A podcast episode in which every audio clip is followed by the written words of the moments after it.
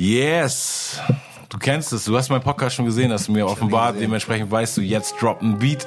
Und dann mache ich die Ansage und sage herzlich willkommen, meine Damen und Herren zum Hochkultur-Podcast und mein heutiger Gast ist ein Rapper, den ich schon sehr lange kenne. Wir haben uns trotzdem noch nicht so oft getroffen, aber ich habe seine äh, Karriere mitverfolgt und weiß, dass er äh, viele Alben gedroppt hat, dass er ein notorious Ghostwriter in Deutschland ist, dass er legendäre Deutschrap-Battle-Momente äh, mitgeprägt hat und äh, heute Abend ist er hier, Last Unlimited. Ich danke dir. Bist du immer noch Unlimited eigentlich? Hast du? Ja, ja also ich habe irgendwann habe ich mal so, ich glaube das war vor zwei Jahren, da hatte ich so diesen, äh, diesen Blitzeinfall, ich lasse das jetzt weg, habe das ja. glaube ich auch gepostet. Weil letzten Endes, die Leute sagen auch mittlerweile einfach nur noch ja. Lars so, aber es ist dann auch so, ja, okay, trotzdem hat der ein oder andere noch das Unlimited, also man muss da jetzt auch nicht so, keine Ahnung, es wird irgendwann wird der Punkt kommen, wo auf der Platte wahrscheinlich mhm. nur noch Lars steht, so, aber. Immer weniger so, dann so. Wir lassen das so langsam. Es wird immer, also irgendwie wird es eh immer bleiben, du weißt. Ja. So, ja, schön, dass du hier bist, Mann. Das schön, war ein äh, proaktiver Approach auch von dir. Ja. Ähm, ich hätte irgendwann wäre ich bestimmt auch auf dich gekommen, so, aber letztendlich, du weißt, man fischt immer so erstmal so in dem, Klar, in dem äh, Fahrwasser, in dem man gerade fährt, so und äh, ich hätte es jetzt nicht so auf den Schirm gehabt, auch dass du äh, gerade aktuell ein Album released hast und du hast äh, mir geschrieben, so, ey, hast du Bock irgendwie dir mal ein Album anzuhören und mich mhm. zu interviewen zu diesem Album, weil ich erzähle sehr viel über mein Leben und ich habe das Ding dann angemacht. So, das ist auch nicht was irgendwie, glaube ich, bei vielen deutschen Rappern funktionieren würde, glaube ich, bei mir so dieser proaktive Approach. So, hör dir mal mein ganzes Album jetzt an, weißt du, so schick mir einen Song und ich höre den so, Bro, ich bin busy, weißt du. Aber das war echt irgendwie cool. Ich habe das Ding dann angemacht und echt komplett auch durchgehört, habe super viel irgendwie über dich erfahren äh, aus deinem Leben, sowohl privat als auch Rap äh, technisch. Fand es auch super interessant, dass so, es gibt ja irgendwann gab es ja immer mehr diese ähm, Kategorien so von von Rap. Früher gab es einfach nur Rap und dann gab es ja, irgendwann so, okay, das ist der Love Song, das ist der Conscious Song, ja, das ja. ist der Themensong. Irgendwann war Themensong mhm. so ein mhm. krasses Wort im deutschen Rap, weißt du so. Ich habe jetzt so, also ein paar Splitter-Songs, ein paar Themensongs, so alles so auf hey, Digga, Tüte. Genau, machst du einfach gute Musik oder machst du einfach nur Listen irgendwie und und hackst irgendwie ab. Kategorien und Checkboxen. Und ich fand es interessant eben, dass einerseits dein Album so ein komplettes ich rap über Rap Album ist, aber ich auch ich rap über mein Leben und oft ist es ja entweder oder so. Mhm. Und bei dir ist aber alles so so intertwined und alles ja. so ineinander verwickelt, ja. dass du kannst gar nicht nur über dein Leben schreiben ohne, weißt du auch diese ja. diese Rapper Geschichte, also die, die die die Rapper History von dir und gerade die letzten Jahre und die Umfelder, in denen du dich bewegt hast, ist sehr omnipräsent so in der Story, aber man erfährt eben auch super viel äh, krasse Sachen über dein privates Leben und ähm, Konflikte mit deinen Eltern so mhm. und deshalb glaube ich würde ich gerne so eher mit dem privaten anfangen. Wo bist du genau geboren und aufgewachsen? Äh, ich bin in Gütersloh geboren und mhm. da auch aufgewachsen. Also noch nicht mal genau in Gütersloh, sondern in so einem kleinen Vorort. Gütersloh-Isselhorst heißt der. Okay. Und äh, ja, da bin ich aufgewachsen. Ich bin dann irgendwann ich glaube, ja, aus diesem Vorort bin ich immer mit 18 oder so dann richtig nach Gütersloh gezogen und von da aus dann irgendwann nach Hamburg. Aber ich bin komplett so, meine ganze Jugend und so habe ich da verbracht. Okay, genau. Also auch schön in so einem kleinen Dorf mit Wald nebenan und so. Ja. Man konnte so Baumhaus bauen und diese ganzen ja. Dinge. Und bist du mit deinen beiden Eltern aufgewachsen? Ja. ja. Also meine Eltern haben sich getrennt, da war ich, äh, 14 war ich da. Und ja, davor waren die zusammen. Mir ist eine Sache irgendwie hängen geblieben, die wirklich sehr, sehr krass war, aber ich, ich habe es, wie gesagt, einmal durchgehört bitte ähm, verzeih mir, ist entweder dein Vater hat wollte, dass du ein Mädchen bist oder ne, meine Mutter. Deine Mutter. Also ja, das war so, ähm, das ist so, eine, so, so ein krasses Ding, was mich auch immer so bis heute noch so irgendwie mitverfolgt hat, so, dass sie halt so damals so sie hat uns einfach so in so ja in so Mädchenkostüme halt gepackt und ist dann mit uns so zum Fotografen so weißt du und hat so das so was heißt uns? Sorry. Äh, mich und meinen Bruder. Okay und äh, also mein Bruder ist zwei Jahre jünger als ich, ja. weißt du, und so es, die hat halt einfach bis heute so Fotos da halt hängen, wo ich einfach so in so komischen, ja, in so Mädchenkostümen da irgendwie wie so ein Püppchen angezogen, ja. so weißt du, sie war so ein bisschen so, sie ist, sie hat sehr sehr viele gute Seiten und sie hat das auch sicherlich nicht böse gemeint, so, ja. weißt du, aber sie hat so quasi einen so, ja, wie soll man sagen, instrumentalisiert oder, weißt du, ich meine, sie hatte so ein hatte eine Vision, wirren, so irgendeine irgendeinen ihre wirre Gedanken so, weil sie will das unbedingt machen und dann hat sie das halt durch durchgesetzt. Und du bist halt ein fünfjähriger Junge oder ein vier, ich weiß nicht genau wie alt ich war, vier, fünf oder so. Und du bist halt in dieser Situation und du fühlst dich halt einfach so, also mhm. das ist halt sehr, sehr krass so, weißt du, wie ich meine? Weil du merkst halt so, okay, ich will eigentlich ein normaler Junge sein, ich will eine Jeans mhm. anhaben, weißt du, du siehst die anderen Jungen spielen da und äh, du denkst halt so, okay, was, warum muss ich jetzt diese Scheiße tragen? Weißt du, dann hatte ja. sie noch so eine, damals so eine, so eine Schneiderin, die hat sie dann immer beauftragt, so auch so komische Anzüge zu machen und so, weißt du, so auch aus diesem Nicky-Shop, witzigerweise wie heute auch diese Rapper, diese ja, Changeant-Anzüge, ja. weißt du, so ähnliche Dinge, aber so noch mit so Kragen und so und es war halt immer schon auch peinlich so. Man hat sich, also ich war ein fünfjähriger Junge und hab mich geschämt. Feminin oder war es auch manchmal einfach nur overdressed quasi? Es war auch, danach war es mehr overdressed. Okay. Dieses sehr feminine, das war so sehr in den, in den Anfangsjahren, so, weißt du, ich meine? Und, und war es einfach so ein, so, ein, so ein Fable von, von ihr? Ja, die hat halt einfach ja. irgendwie diesen, ja, diesen Gedanken, ich muss das machen und dann hat sie das halt gemacht, so weißt Und bis heute hat sie halt auch diese Fotos in ihrer Wohnung ja. hängen, so weißt du, ich meine. Wenn du solche Sachen jetzt äh, auf deinem Album verarbeitest, äh, zeigst du ihr die Songs oder hast du sie vorher oder wie wie offen redet ihr darüber oder darüber gar also ich habe momentan leider auch gar keinen Kontakt mit mhm. ihr weil ich irgendwann so ein, ich bin irgendwann mit der Situation nicht mehr so richtig fertig geworden. Wusste, das Problem ist, ich konnte nie mit ihr so richtig so deep da kommunizieren. Weißt du, wie ich meine? Man konnte so oberflächlich alles klären und so, aber es war nie so, dass man wirklich da ins so Eingemachte gehen konnte. Und irgendwann war das so viel für mich, dass ich dann dachte so, okay, ich weiß jetzt gerade nicht, wie ich damit umgehen soll. Dann waren auch so viele äußere Sachen noch, dass ich dann sage, ich muss jetzt einfach einen Cut machen, weil ansonsten macht es mich einfach wahnsinnig. Und das ist halt leider so bis jetzt immer noch vorherrschend so, auch wenn ich jetzt so mein, mir zum Ziel gesetzt habe, das zu ändern so, weißt du, aber momentan haben wir gar keinen Kontakt. Hm. Ja, man, viel Glück, dass du das irgendwann. Es gibt aber auch eine so, um, also es gab halt zum Beispiel, ich, also ich hatte immer schon so Momente in meiner Musik, so ich habe zum Beispiel 2010 hatte ich ein Album, das hieß Backpack Inferno und da ist ein Song drauf, der heißt Verkackte Kindheit. Mhm. Und der war so ein bisschen so, auch so ein bisschen von diesem Eminem-Ding inspiriert, so, ne, dass man halt auch so Sachen so überspitzt sagt, dass die Leute halt so lachen und dann aber so gar nicht, oh, dann bleibt dir so das Lachen im Hals stecken und du denkst so, okay, krass, aber dadurch hörst du halt auch zu, weißt du? Und das ist halt so, und ich hatte da eins, diesen Song. Und irgendwann zu meinem Geburtstag so, sie hat halt so komplett die ganzen Verwandten noch so eingeladen und so. Und ich komme halt so runter und diese CD läuft. Und ich merke halt so, okay, der nächste Song ist auch der. Und ich sehe alle sitzen da, oh mein mhm. Gott.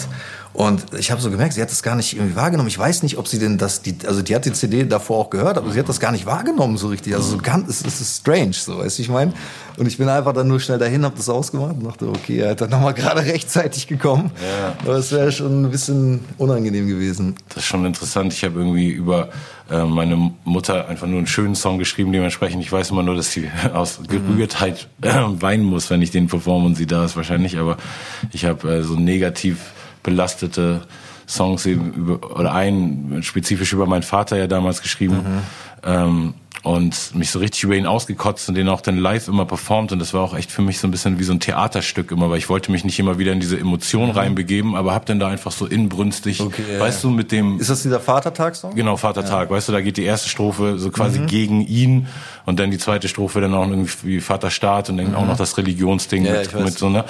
Und da habe ich den Song echt so ein Jahr lang performt und nach dem Jahr ist er irgendwie gestorben und ich hatte auch nicht, und ich glaube, es war so die Zeit in meinem Leben, wo ich sonst eigentlich, weil mein Sohn gerade so sechs wurde und ich selber mit dieser Vaterrolle mehr konfrontiert mhm. war, meiner eigenen, weißt du, also mhm. Vaterrolle und ich glaube, es wäre genau so die Zeit gewesen, wo ich irgendwie mal den Move gemacht hätte, mal wieder mit ihm zu connecten und dann ist er eben gestorben und ich habe mir so voll krass äh, Vorwürfe gemacht, weil ich einfach diese Energie rausgeschickt habe. Weißt mhm. du, so, also die Erklärung auch, warum er gestorben yeah, war, diese Krankheit, die er dann hatte. Ich musste mal lachen, weil ich habe irgendwie dann so gefragt, meine Verwandten, warum ist er gestorben? Und die meinten so, Dry Liver. Und ich so, was? Dry Liver. Und ich so, okay, Dry Liver, ich habe keine Ahnung, was das heißt, also trockene Leber. Aber naja, auf jeden Fall ist es äh, dann irgendwie so man sendet ja schon so eine Energie raus oder, oder stachelt so ein Thema an. Und gerade wenn es dann jemand ist, so der, der noch lebt und irgendwie einem nahe steht und so irgendwann, also ja, wenn sie, sobald sie es hört, müsste ja eigentlich von ihr aus auch so das Gesprächsbedürfnis da sein. Ne? Aber es ist eben interessant, schon. wenn jemand, Eigentlich schon. Aber guck mal, das, also auch gerade bei dem Song ist halt auch wichtig zu sagen, so eigentlich der Song ist auch nicht gegen sie, weißt du? Also ich sage halt klar. in dem Song halt, ähm, sage ich auch, dass quasi auch diese schlechten Eigenschaften, die ich vielleicht auch von ihr habe, also so jetzt ne, schlecht, so in einem Kontext schlecht, sind in einem anderen Kontext, haben sie mir vielleicht geholfen, weil ich ja dann auch sage, so, okay, durch dieses so, sie ist zum Beispiel so sehr, sie hat halt einfach auch so ein sehr, so ein Dickkopf. Wenn sie was will, dann hat sie das irgendwie so lange mhm. da bearbeitet, bis sie das durchgesetzt hat. Und das habe ich ja auch, ja. weißt du, und das hat dazu geführt, dass ich einfach 20 Jahre mich irgendwie, obwohl ich nie irgendwie mal auch nur ansatzweise in den Top Ten oder so war, habe ich mich immer trotzdem bis heute ja. in dieser Szene gehalten, weißt du, ich meine, weil und alle haben gesagt, nein und dies und das, aber ich habe das mit diesem Dickkopf durchgesetzt, weißt du?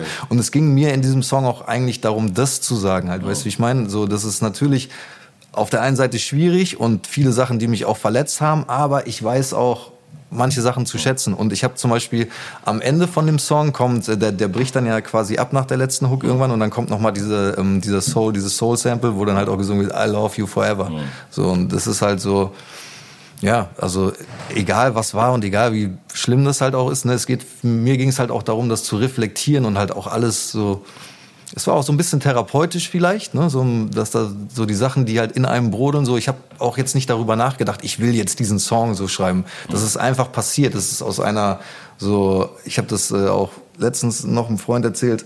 Ich hatte ähm, die die Mutter von meinem Kind hat äh, mir eine Nachricht geschrieben und wir haben uns gestritten und daraufhin habe ich mich dann hingesetzt und habe irgendwie aus dem Gefühl heraus diesen Song geschrieben, so weißt du.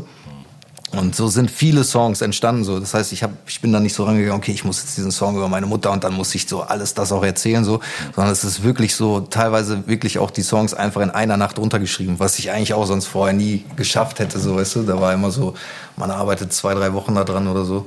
Aber das ist alles halt einfach so komplett aus mir rausgeflossen. Ja, so hört sich auch an. Deshalb bleibt man, glaube ich, auch irgendwie gut dran. Das ist irgendwie ja. so ein krasses äh, Sendebedürfnis auf jeden Fall auf dieser, mhm. auf dieser Textebene. Auch die Beats, auch alles gut und gut produziert und so, aber irgendwie auch, auch nicht jetzt irgendwo was mal, weißt du, wo es so überproduziert mhm. oder krass weg ablenkt von deinen Texten. Es sind einfach ja. immer irgendwie so solide Instrumentals, weißt mhm. du, die so einfach deinen, deinen Text voll im Vordergrund voll. lassen. Und das war auf jeden Fall hält einen gut, äh, gut bei der Stange und äh, und dann dieser ganze, ja, deine, deine Rap-Story ist einfach crazy, was da in den, in den letzten Jahren passiert ist. Es ist irgendwie dann, ich habe so dann so viele kleine Glimpses, wo ich dann immer mal wieder wusste, so worüber du redest, aber ich habe hab das ja auch nicht alles so akribisch verfolgt, aber ähm, erzähl doch mal ein bisschen, was sind die so die, die, die wichtigsten Sachen von dem, was du da so aufgearbeitet hast?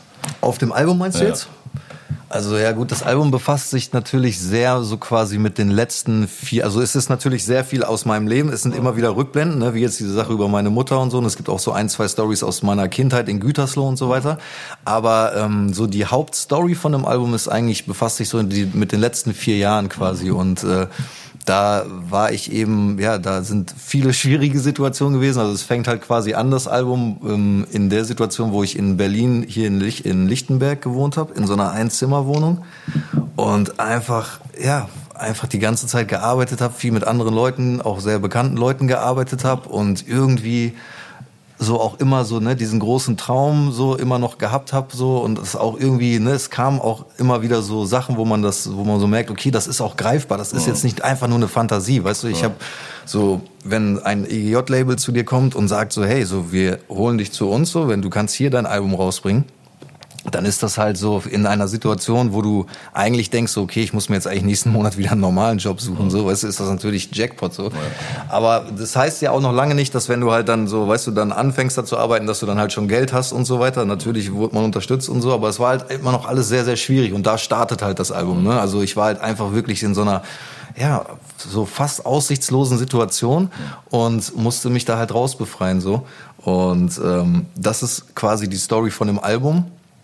Und wenn du jetzt so natürlich auf die gesamte Rap-Karriere, da gibt's halt, ne, wie gesagt, sind halt 20 Jahre so. Ja, nee, ich hatte aber auch das Gefühl, dass so diese letzten vier Jahre, dass da viele von, von den Stories genau. irgendwie immer, immer wieder hinführen und das ist so viel irgendwie um dein, ähm, die Zeit in Berlin, denn das, das Weggehen aus Berlin und auch, genau. deutet es auch an, dass es auf jeden Fall auch ähm, nicht nur, ähm, also dass irgendwie auch wichtig war für dich aus Berlin zu dem Zeitpunkt mhm. wegzugehen, weil es irgendwie einfach ja. stressig war.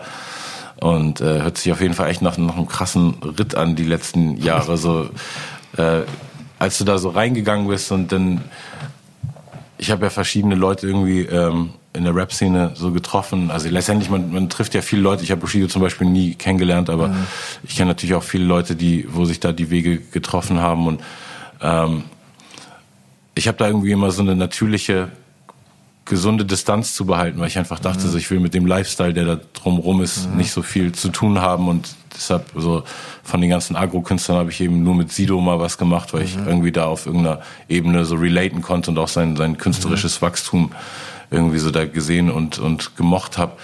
Und ähm, wie war das für dich? War das so für dich, dass du so dachtest, so, okay, das, ich kann da einfach so mitspielen und es wird einfach, ich kann dann nur was Gutes für mich rausziehen oder war dir auch automatisch bewusst, dass sobald du auf so ein Territorium irgendwie ähm, trittst, dass da auch solche Situationen mhm. rauskommen können, wie du musst irgendwann aus Berlin wegziehen, äh, zu stressen? Also ich meine, guck mal, man hat ja die Vergangenheit auch mitgekriegt, so was da natürlich hier und da immer Sachen, was da für Sachen passiert sind, so natürlich wusste man, okay, also dieses Risiko besteht, so ne, das also das ist weiß ja jeder im Endeffekt, der sich so in diese Situation begibt, aber ähm, dass man ja, es passiert ja auch nicht so von heute auf morgen. Also es ist ja nicht so, weißt du, du, du lernst die Leute irgendwann kennen und es ist auch nicht ja immer, sie sind ja auch nicht immer komplett so, wie sie halt in nee, den nee, Medien dargestellt werden, so, weißt du, ich meine? Und so, du rutscht da halt so mehr oder weniger halt rein und ich meine, bei mir war, in meinem speziellen Fall war es halt so, guck mal, ich kam da rein, ich so allein schon äußerlich so, weißt du, wie ich meine, passe ich da ja gar nicht rein, weißt du, allein von meiner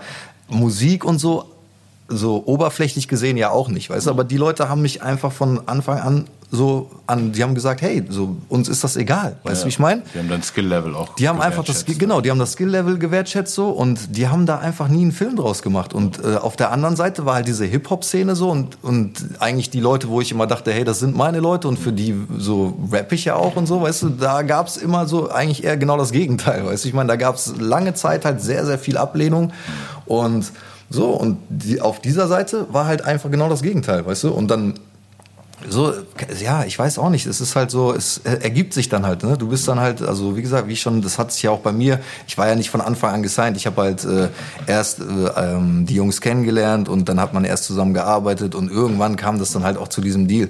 Und dazu kam ja auch die Sache, dass ich so mein größter äh, Undock-Punkt war ja sozusagen halt auch Shindy. Und mit ihm ist es ja auch er ist ja auch selber halt von seinem äh, Wesen, von, er ist ja auch viel mehr Künstler jetzt als die meisten da wahrscheinlich, weißt du, deswegen haben wir ja auch so gut connected.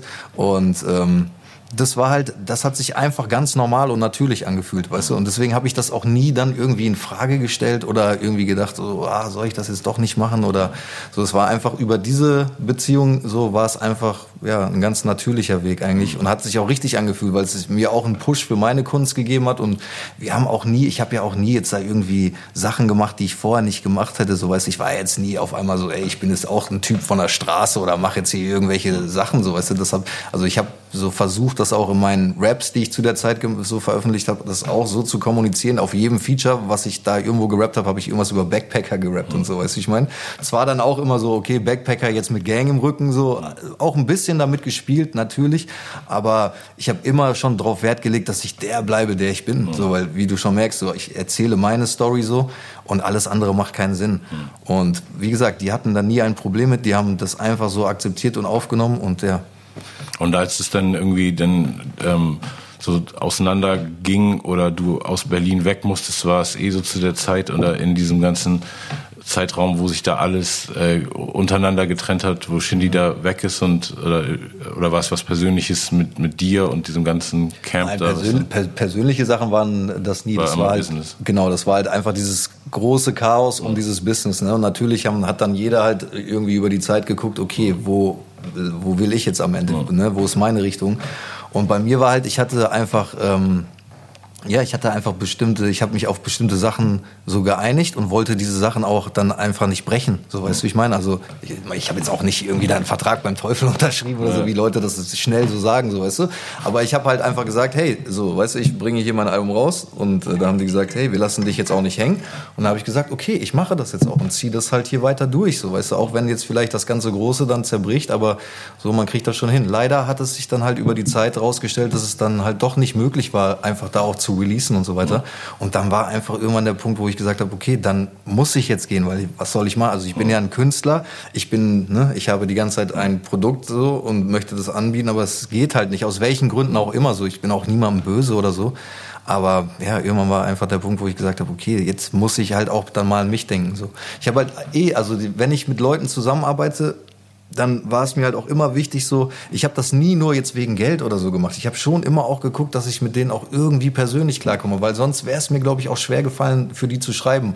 Oder gerade wenn man halt auch mit jemandem wie Shindy schreibt, das ist halt so zeitintensiv und auch so, also wenn du das nicht liebst, dann lass lieber die Finger davon. Ja, ja. Weißt du, ich meine, weil sonst macht es dich auch kaputt. Ja. Ne? Also das ist dann manchmal auch halt, es kann auch in so einfach Stress ausarten und äh, also jetzt in Form von Abgabeterminen und so, weißt du, du weißt ja, wie es ist. Ne? Musik ist einfach einfach, wenn man das so ernst nimmt, wie wir das ernst nehmen, dann ist es manchmal halt auch stressig. Und wenn du das dann nicht liebst, so, dann lass es lieber gleich. Und deswegen habe ich halt auch, ne, halt immer auch so mein Herz da reingelegt und wollte dann halt natürlich auch, ja, ich wollte mich einfach nur an meine Absprachen halten. Ja.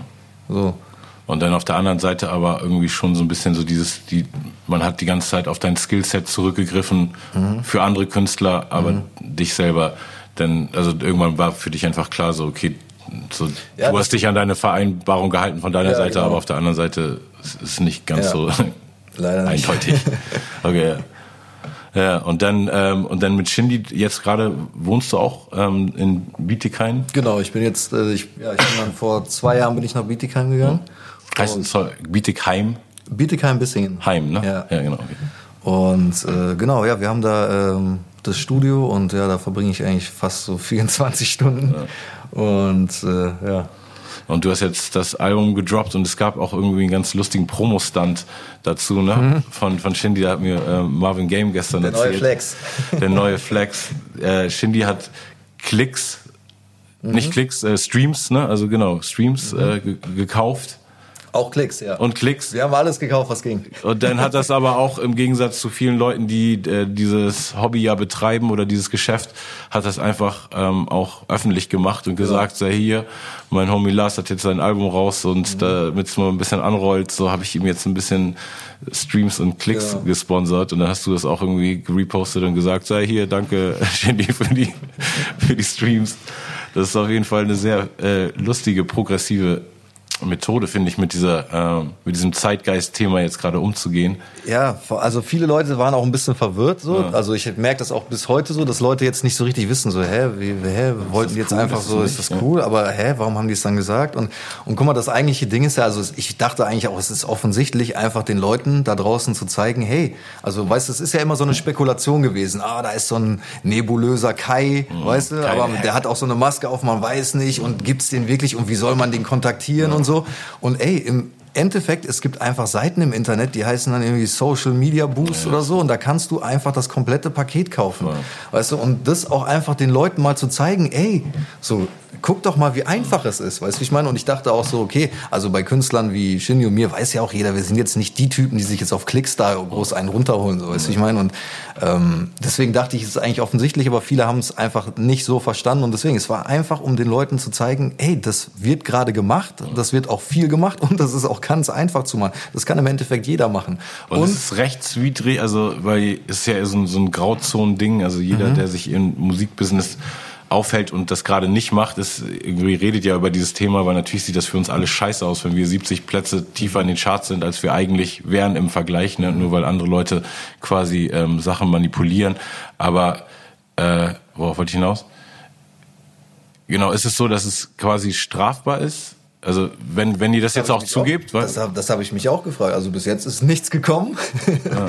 das soll auch bitte so bleiben, aber ähm, ja, ich habe halt auch gedacht, okay, eigentlich müsste ja so ein großes Format, also so, ein, so eine große Plattform wie YouTube, müsste ja auch einfach, jetzt, wo das so, so offensichtlich ist, wo das jemand wie Shindy, weißt du, wenn Shindy das macht, dann kriegt das ja auch wirklich jeder mit, so, weißt du, ich meine? Und da müssten die ja eigentlich auch dann mal sagen, so, ah, okay, vielleicht müssen wir da mal ein bisschen nachregulieren und unsere ja, ja, Strukturen einfach nochmal überdenken halt. Ne? Das ist halt auch natürlich, ja, also das ist natürlich auch ein Wunsch dahinter, dass halt die Leute auch mal aufwachen, auch die Verantwortlichen halt aufwachen ne? und halt einfach das halt stoppen, weil ich meine, das verfälscht am Ende einfach ne, halt das, das Bild und ja, wenn du mich fragst, ist es, es, ja, und, es ist Wettkampfbetrug halt. Ne? Genau, und, und es, es shiftet eben wirklich auch Kultur in eine Richtung, die nicht organisch ist. Ne? Also genau. Also ich sage, also es ist ja alles cool, wenn das so alle Leute so hören, so und genau. das wirklich der Konsens ist, die, wenn die Top, Top 100 echt sind, ey, dann bin ich d'accord damit. Ich fand Natürlich. auch die Top 100 in anderen Jahren auch scheiße Natürlich. teilweise, aber ähm, aber ich finde es eben wirklich einfach aus diesem Gerechtigkeitssinn, weißt du, und mhm. eben auch weil weil schon irgendwie gefühlt wenig positive Inhalt, positiv Inhaltsartist, weißt du, so davon profitieren, sondern ja. sehr viele, die einfach auf äh, irgendwie andere Werte da propagieren. Ja, und es ist, es, weißt du, das ist ja, es regt ja auch so einen Teufelskreis an, weißt du, die, das sehen dann ja auch jüngere Leute wieder ja. und die orientieren sich dann ja genau an diesen ja. Werten, weißt du, und wenn die Werte dann einfach irgendwann nur noch sind, es gibt kein, du brauchst keinen Content mehr, du musst einfach nur dich in dem Moment, wo du da bist, musst du ein bisschen Entertainment sein, aber im Endeffekt, du musst dich mit nichts auskennen, schon gar nicht mit dem, was du machst. Wenn du dich damit auskennst, ist schon ein Nachteil, dann sagen, oh, dieser Hip-Hop-Nerd so, weißt du, und das kann ja nicht das Ding sein. Und einfach auch da einfach mal einen Gegentrend zu setzen und zu sagen so, ey, wir müssen da einfach auch Alternativen bieten. Und ich finde, das ist auch so die Verantwortung dann halt auch von Künstlern wie mir, weil so ich sag ja die ganze Zeit so, Rap muss wieder cooler werden und so weißt du. Und ich denke ja auch von mir, ich kann auch besser rappen als viele oder ich, ich bin in der Lage, das auch eigentlich so zu transportieren. Und da muss ich es halt auch machen, weißt ja. du, wenn, weil wenn wir es nicht machen, wer macht's dann? So, ja. ne? Finde ich richtig auf jeden Fall. Ähm diese, diese Battle-Momente, die du hattest, so was, äh, ich habe das erste Mal, glaube ich, den einen Battle bei Rap am Mittwoch gesehen. Mhm. Äh, wie hieß er? Uf. Gegen Drop Dynamic? Also nee, es war so ein, ein etwas fülliger junger yeah, Herr. Drop Dynamic. Ja, genau. und, und dann gab es natürlich noch diesen, diesen legendären Shoutout an ihn. diesen legendären Moment äh, bei dem bei dem Sido und, und Haftbefehl Clash, mhm. ne? Genau. Ähm, und wie lange hast du dich auf diese Dinge jeweils vorbereitet? Wie, also im, wenn du es jetzt so vergleichst mit normaler Rap-Textarbeit für, für Songs und so, wie viel Zeit und, und Kopffick kostet dich diese, diese Disziplin? Also ich sag mal, das, ähm, dieses Rap am Mittwoch-Ding, das war schon fast ein Album. Mhm. Also wenn man so die Zeit, die ich da reingesteckt habe, also ich habe mir auch extrem Kopf gemacht, weil das war so ein Punkt einfach, da ging es bei mir wirklich so rapmäßig so um alles oder nichts. Also hätte ich das da, auch wäre es nur unentschieden ausgegangen. Dann schau, Digga. So ein dann, Moment. dann hätte ich jetzt auch nicht mehr, weißt du, so fünf Jahre später, ah, ich, so, das wäre dann halt schwierig gewesen. Deswegen wusste ich, okay, da muss ich wirklich alles geben. Und ich glaube, ähm, die haben uns, glaube ich, acht Wochen vorher oder so wurde dieses Battle so geplant. Mhm. Und ja, ich glaube, dann habe ich so sechs Wochen vorher oder so dann halt richtig angefangen und dann halt einfach komplett nur noch das gemacht. Also mhm. wirklich so komplett äh, alles ausgestellt und einfach jeden Tag von morgens bis abends daran gedacht. Also jetzt nicht natürlich die ganze Zeit geschrieben so, aber schon die. Ich habe das halt sehr so gepuzzelt auch alles ne und so dann irgendwie diese Story aufgebaut und was halt auch ein sehr großer Teil ist, ist halt das Auswendiglernen. Ja, Weil ich weiß nicht, wie es bei dir ist, aber bei mir, ich habe halt immer so voll dieses Choken. Ich, äh, das wäre für mich so der größte Abteil. So. Ich würde halt einfach sterben, wenn ich das da sehe so am Ende. Ich habe es so und dann war echt so, ich glaube zwei Wochen, wo ich dann auch glaube ich fast gar nicht mehr geschrieben geschrieben habe. Ich glaube, irgendwann das Ende habe ich nochmal umgeändert. Das war dann auch nochmal so ein Kopfweg, irgendwie so ein paar Tage vorher. Aber ich glaube, ich hatte wirklich zwei Wochen vorher das ganze Ding und habe es dann wie ein Geisteskranker jeden Tag 20, 30 Mal gerappt. Einfach damit neben mir eine Atombombe hochgehen kann und ich rappte, ah, okay, ich rapp trotzdem weiter. Das ist echt so, man braucht diese, diese Muscle Memory, ne? Und Total. Und bei dem, bei dem, bei dem äh, Soundclash-Ding, da war es ein bisschen, ich glaube, da hat äh, Sido mich zwei Wochen vorher angerufen. Mhm und ich bin noch ein paar Tage später auf Tour gegangen mit Savas. Ich war da mit mhm. äh, Savas noch auf Tour und ich glaube, ich hatte da nur so fünf, sechs Tage zu Hause irgendwie und dann waren wir schon unterwegs. Und dann habe ich das irgendwie auch da dann halt, ich hatte das dann so versucht, irgendwie so, glaube ich, schon so, dass sie das Grundding so hatte. Das war ja auch nicht so lang, das war ja auch nur ein Part mhm. so. Aber ich habe natürlich dann, ich glaube, sie meinte auch, mach einfach zwei Minuten. Ich habe dann wieder übertrieben, fünf Minuten oder so. Aber äh, ja, das habe ich dann auch so unterwegs irgendwie gemacht. Aber ja, ich bin dann da halt auch so irre. So, wenn es um sowas geht, so, dann will ich das einfach perfekt ja. machen. Ne? Es gibt schon nichts, was einen mehr challenged als Rapper, oder? Gibt es irgendeine Situation, die du, die du vergleichen könntest, die einen mehr challenged als eine A cappella Performance von nicht. geschriebenem Material nur für den Moment? Das ist ja das. Also Vielleicht Freestyle Battle noch. Also ja, genau. derselbe Kontext, aber die sagen dir, du musst jetzt komplett nur freestylen, aber auch so lange. das wäre, glaube ich, noch mal härter. ja, ist dann in Realtime anstrengend, aber wenn du es vorher nicht weißt, dann weißt okay, du, und das ja, dann machst, dann ja, ist einfach stimmt. nur der Moment. Ja, aber gut, so acht Wochen vorher irgendwie wissen, weil bei allem anderen bin ich echt so, so auch so Proben für die Tour. Ich bin schon perfektionistisch, aber irgendwie aber weiß ich auch, dass ich freestylen kann und wenn ich mal die zweite Strophe vergesse, dann wird das der Song schon trotzdem Voll. den Fans gefallen. Aber, aber genau bei den Dingern ist eben so, ein falsches Wort, eine falsche Millisekunde, so ein falscher Atmer oder du? Und du weißt auch nie, wie die Leute reagieren. Du weißt nicht, wie dein Gegenüber reagiert. Du weißt nicht, weißt du, die Leute stehen ja auch direkt vor der Bühne. Es kann sein, dass da irgendwer was reinruft, irgendeine Reaktion oder so. Ne? Oder ich hatte ja auch so Momente, wo ich mit denen kommuniziert habe, wo ich dann die, die Frauen in der ersten Reihe gefragt habe, so wie sieht's denn aus? aus. Und du weißt dann ja, du weißt nicht, was die Antwort ist. Also du hast natürlich, ne, du denkst natürlich, okay, die will entweder ja oder nein sagen und dann hast du natürlich da, aber kann auch sein, dass sie was ganz anderes sagt, ne? Und das ist schon crazy. Und wie du schon sagst, einfach auch dieser, einfach dieses so im Kopf zu wissen, okay, Alter, da geht's jetzt wirklich so in ein paar Wochen los. Und ich habe gestern noch einen Freund erzählt, ich habe manchmal so, hatte ich so, wenn man so Albträume hat, hatte ich so, so einen Albtraum mhm. letztens, dass man, dass ich einfach so denke, okay, jetzt gleich geht das Battle los, aber hä, ich habe mich gar nicht vorbereitet diesmal. Oh, und dann so, hä? Scheiße. Wie kann das denn sein? Warte mal. Und jetzt aber, okay, die warten alle schon, es geht los. Und dann zum Glück aufgewacht.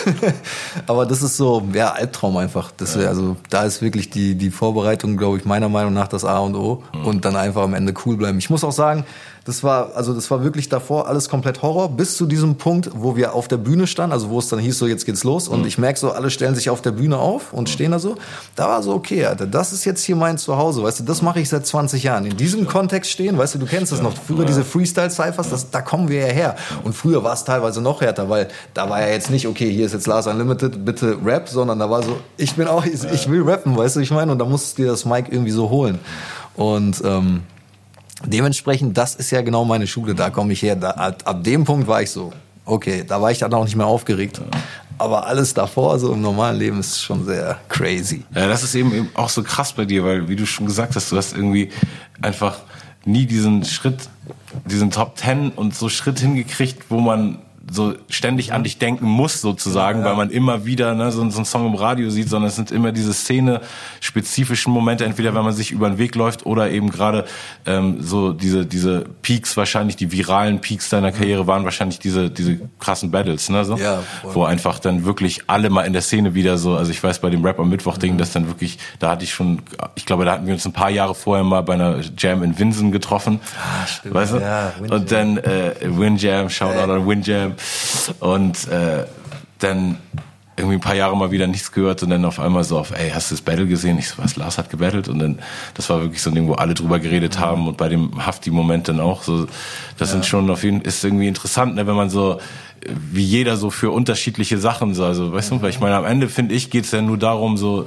sich selber irgendwie, weißt du, seinen Erfolg irgendwie mhm zu definieren so und zu sagen so ey ich bin cool damit und irgendwann auch reflektiert genug zu sein um eben zu sehen weißt du wie mhm. was was das Skillset vielleicht mhm. oder die Persönlichkeit oder die Kombination von allem so möglich macht und mit seiner Position irgendwie einfach auch zufrieden zu sein, trotzdem noch ambitioniert zu bleiben, mhm. weißt du, sich nicht runterziehen zu lassen, aber einfach irgendwie crazy so für für diese Momente ähm, so auch bei vielen wahrscheinlich dann immer wieder in, in einer neuen Generation neu entdeckt zu werden, mhm. so durch dieses ja, Ding. Voll. So für die bist du jetzt eben voll. so der Battle Rapper. Voll. Und ähm, das, das war ja eigentlich auch nicht so deine Ambition jetzt, ne? Genau, ich wollte es gerade sagen. Also meine Ambition war eigentlich von Anfang an, ich will coole Alben machen ja. so und so, ich bin jetzt wirklich das erste Mal mit diesem Album so an diesem Punkt, wo ich so sagen kann, so, okay, jetzt habe ich das für mich auch so, wo ich so weiß, okay, das ist jetzt auch ein richtig gutes Album, so, das ist dieses Album, was ich machen wollte. So davor, ich wusste auch selber immer, die Alben waren cool und so, aber es waren immer so ein, zwei Sachen, die mich auch selber gestört haben. Und ich habe auch lange Zeit so, wie, wie, du schon sagst, ne, ich stand halt immer so für diese besonderen Events und so.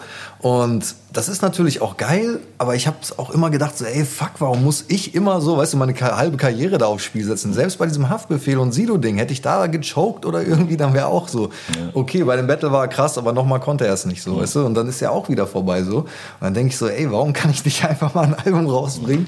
Und man geht dann auf Tour und fertig so. Aber es ist, ja, ich meine, man wächst auch aus diesen Situationen, ne? Und auch so dieser ganze private Hustle auch und so, das ist ja auch, das hat ja auch im Endeffekt dazu geführt, dass ich halt dieses Album gemacht habe, so wie es ist, dass du jetzt hier sitzt und sagst, ich habe das eine Stunde gehört. So, weißt du, hätte ich jetzt vielleicht über irgendeinen uninteressanten Kram geredet, so, weil ich, weil mein Leben einfach jetzt ja. nicht so gewesen ist, weißt du, weil es diese Stories gar nicht gäbe. Ja, oder weil du dich nicht öffnest. Es gibt ja auch, also jeder ja. hat ja irgendwie Stories, die, weißt du? Ja, ja, glaub, natürlich. Es geht ja. echt immer nur darum, wie man es erzählt. Ja, ne? Ich glaube, die uninteressantesten Leute, die gute Storyteller sind, könnten dir trotzdem noch was Interessanteres das erzählen, stimmt. als manche Leute, die mies dramatische Sachen erlebt haben und einfach rhetorisch nicht gewandt sind. Ne? Ja, also am Ende geht es eben auch Aber du hast dich ja eben echt krass geöffnet, ja. Ja, und mir ging es halt immer um diesen Punkt, ich will halt auch sowas, was, ähm, was man festhalten kann, weil dieses Battle oder diese Battles sind halt auch so, das guckst du dir halt so an, so in so einem, ne, da, ey, hast du dieses Battle gesehen, komm, lass noch mal ku äh, kurz gucken. Aber ich, mein Traum war immer so, dass die Leute das hören wirklich, so wie ich früher halt die Sachen gehört habe, wenn ich so im, im Schulbus saß, so weißt du, dein erstes Album gehört habe und so, weißt du, das war einfach so, das war so ein Film und ich habe mir immer gewünscht, dass man das selber auch so hinbekommt und den Leuten das so weitergeben kann. Und das Gefühl hatte ich halt die ganzen Jahre nicht und ja, Jetzt sie zum Glück jetzt. Und jetzt mit den gekauften Streams. Jetzt mit den gekauften Streams läuft. Jetzt auf einmal so mein Ego vorkomme, erfüllt. Ja, nee, aber das, also schon, dieses, dieses Werk geschaffen zu haben, ist für dich eh schon ein Erfolg so, aber was, was erwartest du jetzt oder was, was machst du noch, um damit noch mehr Leute mitkriegen? Ähm, naja, also Kannst ja nicht alle wie mich persönlich auf Instagram nein, anschreiben. Also ich hätte, also ich bin auch überhaupt gar nicht der, also der Typ, der irgendwie auf Leute so zugeht. So, ja. weißt du, das war so im, im Rahmen von so einer, so wie ich dir auch vorhin schon erzählt habe, so wo ich so gemerkt habe, so ey, es gibt so viele Leute da draußen, die ich persönlich getroffen habe oder die mich auch kennen und die mich auch feiern und so und aber teilweise kriegen die halt die Sachen auch nicht mit oder so. Und ich denke mir dann immer, ja, warum sind die ignorant? Dann habe ich aber gedacht, hey, warte mal. Ich bin jetzt auch nicht so der Übersupporter von denen, weißt du, ich meine, wann bin ich mal auf die zugegangen und habe denen so irgendwas gezeigt, so, weißt du, ich meine, und das ist halt, ne, dann ist halt auch immer so ein Geben und Nehmen natürlich, ja. weißt du, und ähm, ich habe halt einfach gemerkt, so, okay, man muss sich auch ein bisschen öffnen, so, und ich war halt lange auch so in meiner Blase, war halt unzufrieden aufgrund bestimmter Dinge so. Und konnte mich dann auch nicht so öffnen, weißt du. Und irgendwann habe ich einfach gemerkt, okay, das kann so nicht weitergehen, weißt du. Und dann habe ich so, zum Beispiel, ich habe dann deinen Podcast gesehen und denke mir, hey, das ist doch ein cooles Format so. Und da könnte ich mir vorstellen, stattzufinden. Plus, ich habe dich schon hier und da irgendwo mal getroffen, so ich und ich glaube auch, dich ein bisschen einschätzen zu können, einfach weil ich so lange auch deine Musik gehört habe, so, dass ich wusste, wenn ich dir jetzt das Album zeige, so, dass, also ich habe schon da so gehofft, so dass du das gut findest. Aber ich, aber ich hätte auch mich gewundert, wenn du es gar nicht gefühlt hättest. So, ja. Weißt du, ich meine? Weil einfach so von der Art, so wie ich dich einschätze als Rapper und so, denke ich schon so, ich wusste schon, der wird das schon verstehen und auch fühlen. Und ähm, nee, ist echt das einzige äh, Kritik, wenn ich sie dir jetzt öffentlich quasi gerne. äußern darf, konstruktiv, wäre, dass ich das Gefühl hatte, dass dass du die äh, die Texte nicht also dass du die nicht oft genug eingerappt hast teilweise. Also die Story, man folgt ja immer, aber ich hatte okay. so mindestens drei so Phasen, wo du vielleicht auch mal so acht Takte ist kein keine Snare drin oder weißt du, man will so ein bisschen Platz lassen und hatte ich so das Gefühl so Timing ist so ein bisschen, weil sonst weiß Echt, ich von ja? live so, dass du ein oh, super tighter MC bist. Ich, yeah. weiß, ich kann dir nur die Zeilen nochmal sagen. Ich fand so ein paar Stellen, wo ich so dachte, so, ah, irgendwie Echt, ja? ist es nicht ganz so, aber ich konnte der Story immer folgen, so, ja. aber wo ich so dachte, so Flow oder rhythmisch so, so ein paar Stellen so, Okay, äh, interessant. Würde mich echt interessieren, ja, okay. welche, welche Stellen das ich, sind, weil ich bin ja. da sehr, sehr so, also ich versuche da wirklich sehr perfektionistisch. Aber bei mir ist auch so, es geht halt alles sehr über das Gefühl, weißt du, also ich mache unendlich viele Takes so. Mhm bis ich einfach dann das Gefühl habe, okay, ich habe jetzt alles auch gemacht, was ich ja. da machen konnte so. Und äh, ja, war interessant. Ja, und, und ähm, nimmst du dich selber auf oder ist bei dir so diese typische Studiosituation, da ist immer ein Engineer und du bist in, in der Booth oder wie Album habe ich tatsächlich, da habe ich mich tatsächlich zum ersten Mal mhm. selber aufgenommen, ja. weil davor habe ich auch immer ganz klassisch halt, entweder hat mich der Produzent aufgenommen oder man hatte irgendeinen Engineer oder so. Und äh, das war das erste Mal, dass ich mich komplett selber aufgenommen habe. Aber ich habe es auch so voll als Freiheit äh, empfunden, weil das so irgendwie, sobald da jemand noch sitzt, es ist schon anders. Also ich habe bei mir das Gefühl, ich hätte, glaube ich, mich da noch eher so zufrieden gegeben, weil man die Leute ja auch nicht so therapieren will, weißt du, mit ja. 800 Takes oder so. Und ähm, dementsprechend war das schon so, dass ich dachte, so geil, Alter, hier einfach die ganze Nacht komplett selber mich aufnehmen. Für mich Beste. Ja, also auch gerade natürlich, wenn man diese persönlichen Themen dann auch noch halt hat. So, weißt du, das ist ja halt auch dann, wenn da noch eine Person sitzt und wenn das jetzt noch jemand ist, den du auch vielleicht nicht so gut kennst, mhm. ah, auch schwierig dann, ne? Ja, man offenbart eben seine Seele dann schon so in, in Realtime später, mhm. wenn man so, kann man sich ja noch entscheiden, ob man den Song mit der Welt teilen will. Aber ich finde auch immer irgendwie, ehrlich gesagt, einer der intimsten Prozesse ist fast das Aufnehmen. Ich feiere auch immer so Rapper Afro, ist so ein, so ein Rapper für ihn ein Studio, genauso wie Bühne. Der ah. liebt einfach so. Und je mehr Leute da noch auf der anderen Seite von der Scheibe stehen, desto mehr wird er zum Entertainer. Okay. Ne? So, das ist überhaupt kein, kein ich finde ja immer so, ja cool, ich, ich will jetzt aufnehmen, könnt ihr mal rausgehen. Ich, ich mag das irgendwie nicht so in dem Moment, wenn mir Leute zugucken. Das ist irgendwie witzig. Stimmt, ich habe dich ja einmal aufnehmen sehen bei Sido. Da hast du auch gesagt, macht Licht aus und so. Und dann warst du, glaube ich. Ah ja, stimmt, du warst auch da. Das ja, war eine geile Session für das Seniorenstatus. Ja. Das weiß Voll. ich noch. Da hast du dann so, okay, und dann auch so aus dem Kopf auch sogar raus. Das, das fand ich sehr beeindruckend. Ja, das hat sie doch auch noch in voll vielen Interviews erzählt, auf jeden Fall. Mhm. Ich glaube, nur weil ich mir, weil ich irgendwie zu faul war zu schreiben an dem Tag, habe ich mir dann so. Machst du das? So ich dachte, das wäre einfach so dein, dein, dein Ding. Vielleicht habe ich es zu der Zeit öfter gemacht, aber nur eigentlich. Also jetzt, jetzt mittlerweile alles im Phone oder ja. eine Zeit lang ein paar Alben habe ich echt leider auch ein bisschen zu viel immer dieses so halb Freestylen, weißt du, dieses so sich, ah, okay. ich denke mir die ersten paar Zeilen aus und dann, ja. dann rappe ich die, dann vielleicht kommt eine Zeile noch mehr raus, als ich mir vorher schon mhm. ausgedacht habe, weil, weil ich eben freestylen kann, dann setzt man da wieder an und da sind ein paar übergeniale Songs, so Fantasie ist einer so von meinen Classic-Songs irgendwie von. Ach, den hast du so gemacht, ja? Den habe ich so gemacht, aber so das ganze Album drumrum und das war dieses männliche Album und dieses Perlen für die Säule Mixtape. Das sind teilweise echt so lyrical train of thoughts, mhm. die so überkrass sind, aber so diese Kompaktheit der Songs, also wenig von den Sachen lesen sich gut als Texte. Weißt mhm. du, es ist eben so, wenn man das so macht, dann verliebt man sich super schnell äh, auch in Phonetik und so Sachen, ja. so wie Freestyle eben auch ja. ist, dieses, dieses, der, der Momentaufnahmen, Charme so. Ich weiß, ich weiß. Und wenn das aber du das auf deinen Alben zu viel machst, so finde ich so, das, also meine Alben hat es auf jeden Fall verwässert. So ich habe irgendwie alle Alben, die ich geschrieben habe, dann so oder wo ich den Hauptteil, jetzt habe ich auch ab und zu, dass ich dann so irgendwie, ich will das einrappen, aber ich habe die Strophe noch nicht fertig geschrieben und dann rappe ich so weit ein und manchmal freestyle ich dann das Ende und ist geil oder so. Ja, das gibt's auch manchmal, aber an sich finde ich es jetzt schon wieder besser. Dieses, es muss sich auch als Text so vernünftig lesen. Damals habe ich auch so Nas-Lyrics so gelesen, weißt du, It Was Written Album, also mhm. gerade das Album.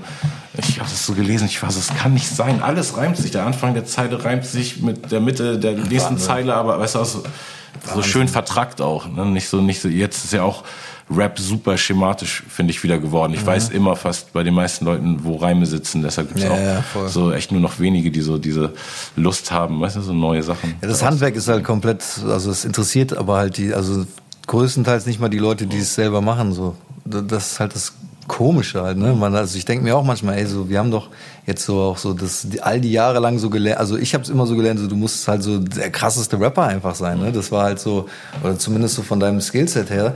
Und äh, ja, heute, wie gesagt, es ist einfach komplett ja. egal. So, also man kann sich ja auch alles irgendwo herholen so ne und das ist halt echt schon, das Klar, ist strange. Dann haben, dann haben die Aber ich habe ich habe halt bei diesem Schreiben habe ich halt immer das, das oder, oder ich habe es leider auch nie, ich wollte es immer auch so machen, weil ich ja auch viel gefreestylt habe und so habe ich mir auch immer gedacht, ey, vielleicht kann ich auch mal so die Songs angehen. Aber ich habe dann immer gedacht, so wenn es dann wirklich auch, wenn man ein Thema auch für den Song hat oder irgendwas, was man sagen will, so man, ich wollte dann immer noch so, so tief wie möglich da reingehen, so, ne? Und ich habe bei diesem Freestyle dann das Gefühl, so, das würde man dann nicht schaffen, so. Nee, ich glaube auch, wenn es so ein richtig ernsthaftes Thema bei Fantasie wäre, das eben so cool, weil ich hatte wirklich nur so, irgendwie Ike Turner und Einhörner wollte ich reimen, weißt du? Und yeah. echt so angefangen, wäre der Beat meine Ehefrau, wäre ich Ike Turner, ich reime Wörter, lebe in einer Welt voller Einhörner, Trolle, Goblins und Hobbits. Und dann auf einmal, weißt du, war okay, diese Kiste crazy. auf von, von Fantasiewesen -huh. und ich kann aus allem wählen. Ich habe jetzt schon Herr der Ringe yeah. und, und irgendwas gemischt, jetzt yeah. kann ich alles nehmen, weißt du, so meine ganze Kindheit und, und äh, das ist bis der heute. Moment, weißt du? wenn, sie, wenn man diese genau. Büchse geöffnet hat. Pandoras Box so und jetzt so auf, okay, jetzt habe ich einfach so einen riesen Wortschatz von Worten, die ich sonst nie benutze und dann auf einmal ist echt so, ich weiß echt nur, ich hatte den Beat gemacht, es war nur so Kick, Snare und so einem dun, dun, dun, dieser Hauptsound und dann eine Stunde später habe ich mir wirklich einfach den Song angehört mit drei Strophen. Ne? So, das war so manche Magic Moments, aber trotzdem ist so die Zeit eher, also ich glaube auch so, es macht schon Sinn, wenn man so, so ein Thema angeht und auch so dieses Schreiben ist auch als Handwerk irgendwie schön. So, ich weiß, so Freestyle kann man dann eben in der Freestyle-Session. So. Aber schreibst du die Dinger so an einem Stück auch runter oder gehst du am nächsten Tag nochmal drüber oder zwei Tage später? Eigentlich habe ich immer den, den Grunddrang so auf, okay, jetzt, wenn mich jetzt gerade was kickt, lass mich, mhm. weiß ich, will in einer Stunde den fertigen Song hören, aber ähm, schon reflektiert genug irgendwie ähm, ich habe äh, vorhin im, äh, hab ich Henning May interviewt und im Interview habe ich ihm auch erzählt, mein innerer A&R, so den habe ich eigentlich ganz gut ausgebildet die letzten zehn Jahre, seitdem ich so angefangen habe, mich selber aufzunehmen und zu produzieren, habe ich eben so einen Überoutput, mhm. das eigentlich meine größte Challenge als Künstler nur ist, auszuwählen, was ich mit der Welt teile und zu gucken, was sind wirklich meine Glanzmomente, weißt du? Ja. Weil das ist ja oft nicht wirklich objektiv, weißt du? So, so, die Momente, die mir am besten gefallen, sind vielleicht nicht die, die, weißt du, die der Welt am besten. Man weiß ja auch nie, was ist die Single vom Album. Ja, genau. so. Deshalb, also mein mein A&R-Ding ist irgendwie gerade so ein bisschen in Urlaub, so, aber ähm, an sich versuche ich echt immer so in einem Moment fertig zu machen, aber so, denn den nächsten Tag kommt schon so diese okay. Außenbetrachtung nochmal ja. so, weil gerade wenn es Themen sind und so, finde ich, muss man dem gerecht werden und muss versuchen, einfach dem maximal so den Space auch einfach zu nutzen. So zu lange habe ich das gesehen, so auf ja, okay, die Zeilen sind richtig geil, die sind noch nicht so oder geben mir selber auch noch nicht so viel, aber irgendwie ist es schon okay, weißt du, so mhm. und oder ich, manchmal gibt man sich so mit zu wenig äh. zufrieden oder oder sagt dann so, okay, der Reim ist okay, aber irgendwann gerade bei manchen Themen denkst du so, nee, aber eigentlich ist das so diese zwei 16er, die ich habe, so derbe viel Space, um Leuten geile Inhalt, weißt du, so Momente mhm. für ihr Leben mitzugeben, so Sachen, an denen die festhalten können, so gib dir mal jetzt Mühe, Digga, formulier mal jetzt irgendwas, mhm. was richtig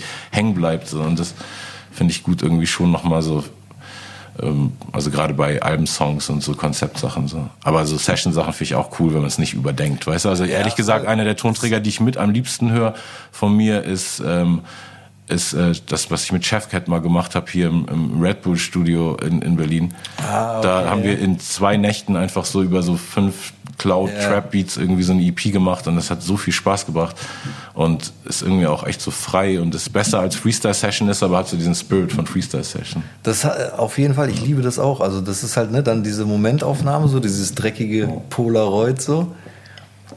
Aber wir haben, ich habe letztens noch mit Shindy drüber gesprochen, dass es einfach so, früher gab es ja auch mal so eine Zeit, wo so, wo das so richtig so in war, so, ey, wir schreiben jetzt in zehn Minuten die Lyrics und ja. also, das war ja so wirklich so, so, eine, so ein so weiß nicht, das, also aus heutiger Sicht so für uns einfach so, das macht überhaupt keinen Sinn. Wozu? Du willst Musik irgendwas, ist für immer da auch. Genau, du willst, also du presst irgendwas auf einen Tonträger im besten Falle und das bleibt dann, wie gesagt, für immer. In irgendeiner Form bleibt es halt. Und warum sollst du das so also natürlich, ne, je länger du drüber nachdenkst, verfälschst du natürlich auch eine Emotion. Das ist halt bei mir immer so dieses, ich denke halt so, wenn ich so, gerade bei diesen Songs für das Album, die so eine spezielle Emotion haben, ich denke so, okay, wie lange willst du diese Emotion aufrechterhalten? Stimmt, du kannst ja. nicht eine Woche an so einem Song schreiben, weil du wirst dich safe am Freitag ganz anders fühlen, als du den am Montag gefühlt hast. Ja, Deswegen war ich auch so völlig einfach, ich muss jetzt den Song fertig machen die ganze Nacht und dann noch am Ende. Vielleicht ist deswegen auch diese die, die ein, zwei schlampigen mhm. Momente beim Aufnehmen gekommen, weil ich es einfach auch meistens ja. so morgens um 10, okay. nachdem ich aber schon, also ich habe meistens um 23 Uhr angefangen zu schreiben und dann halt einfach komplett das Ding runtergeschrieben, dann so auf irre, oh, ich gehe jetzt mal auch ins Studio und dann so auch direkt rausgeschickt und hier, let's go. Ja. Ich gehe ganz kurz mal auf Klo, Bro. Easy. Wie ist das, wenn man so viel ähm, auf ähm, deine, deine Worte auf so vielen Tonträgern sind und, und man, du so diese Realität hast, dass du weißt, irgendwie mit, dein, mit deinem lyrischen Talent hast du bisher mehr Leute erreicht als mit deinem äh, Rap-Solo-Artist-Talent. Irgendwie ist das für dich einfach nur ein Bonus und so ein Add-on oder ist es so auch irgendwie frustrierend in so einem Sinne von so, ey, ich mache ja euren Shit irgendwie auch mit krasser, so warum? Mhm. Also wie, wie reflektiert kannst du oder kann man damit umgehen? So?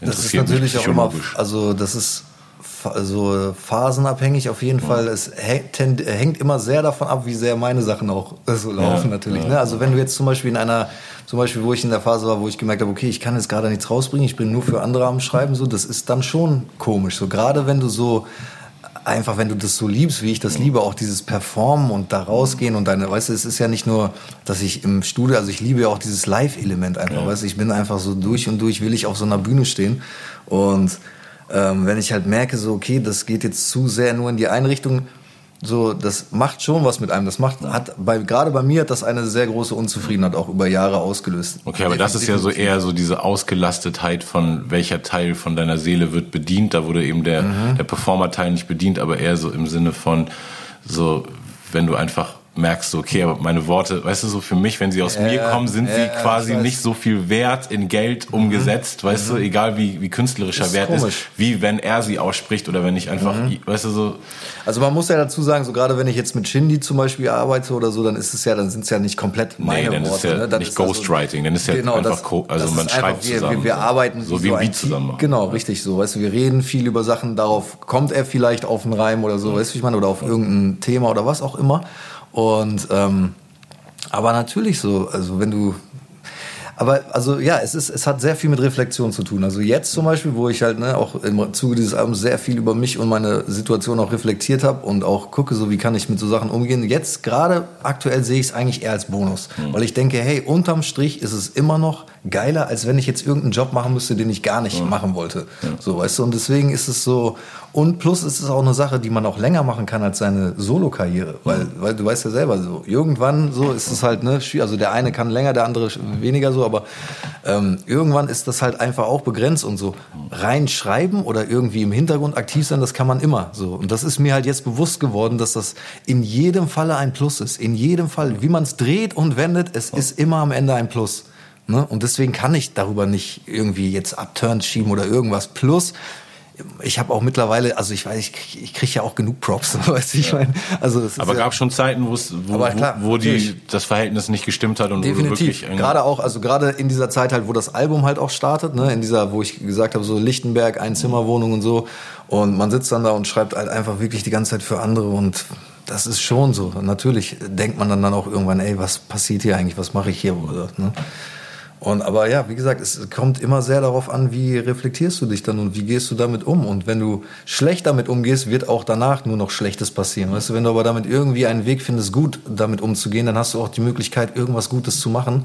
Zum Beispiel, weißt du, wie ich meine, jetzt sitze ich hier und wir können darüber reden. Wäre ich jetzt aber die ganze Zeit noch in meinem abgeturnten Modus und oh, ja. äh, der feiert mich doch eh nicht ja. und bla und so, weißt du, wie ich meine, dann so wäre das niemals zustande gekommen. Ja, und deswegen denke ich halt so, weißt du, ey, man muss einfach am Ende des Tages bisschen cool auch bleiben, so weißt du, ich meine? Und so, und unterm Strich, Dicker, alle, die wissen, wissen es doch auch. Mhm. Weißt du, ich meine? Also mir geht's auch, mittlerweile ist es mir wirklich, bedeutet es mir viel mehr, dass, dass ich weiß, so alle Leute, die wirklich diese Musik verstehen, die wissen schon, was Sache ist. Und jetzt die Kids da draußen, ob die es kann sein, dass von, so 60 Prozent von diesen Kids, die jetzt gerade voll auf dem Rap-Film sind und Rapper feiern, vielleicht dann irgendwann in fünf Jahren entdecken, dass vielleicht doch eine andere elektronische Musik oder Rock oder was auch immer mehr ihr Ding ist und die vielleicht gar nicht mehr Rap hören oder so. Und dann ist das auch nicht mehr so viel wert. Ne? Und deswegen, man muss da ein bisschen cool bleiben. Aber ja, ich meine, du warst ja jetzt auch sehr viel dran an, äh, du hast echt mit allen Größen weißt, gearbeitet. Klar. Dementsprechend hast du ja auch nicht nur die, die äh, schönen und äh, Instagram quasi Momente gesehen, Sehr. sondern auch immer bestimmt die Schattenseiten von diesem das der Typ auch. sein, an dem alles hängt, weißt ja, du, so voll. der Rapper, der jetzt alle anderen mitzieht, voll. auf dem das ganze Label basiert und so. Das weiß man ja als, als Underground-Rapper, denkst du ja, wenn dieser Punkt kommt, wo ich es geschafft habe, habe ich es geschafft. Da lehne ich mich zurück, alles ist cool.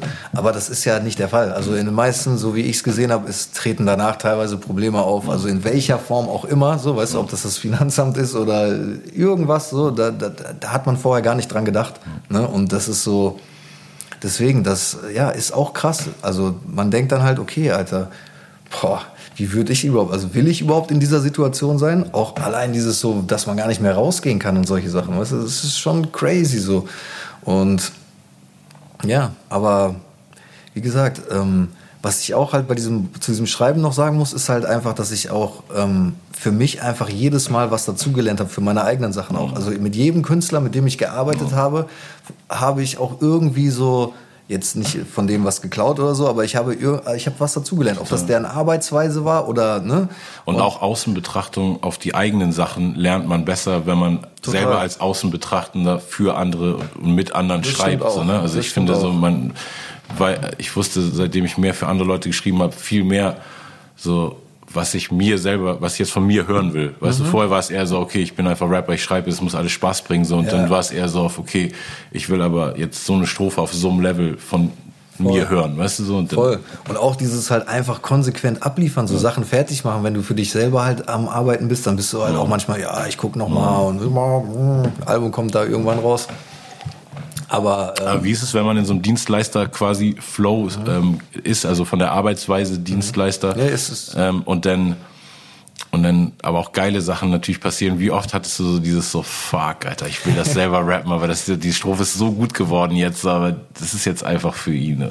Da muss man halt sagen, dass äh, einfach die Charakter, mit denen ich gearbeitet habe, sind so speziell, ja, dass stimmt. eigentlich die Lines ja. auch nur bei denen funktionieren. Also höchstens mal ein Reim, wo du gedacht genau, hast. Genau, so, ja. ja. Da, also das gab es bestimmt schon so. Also ähm, viel auch im Nachhinein, weißt du, wo ich dann zu Hause dann da sitze und dann irgendwie eine geile Reimkette habe mhm. und dann merke, ah, okay, den Reim hat mir da ah, ätzend so, weißt du, aber das passiert schon.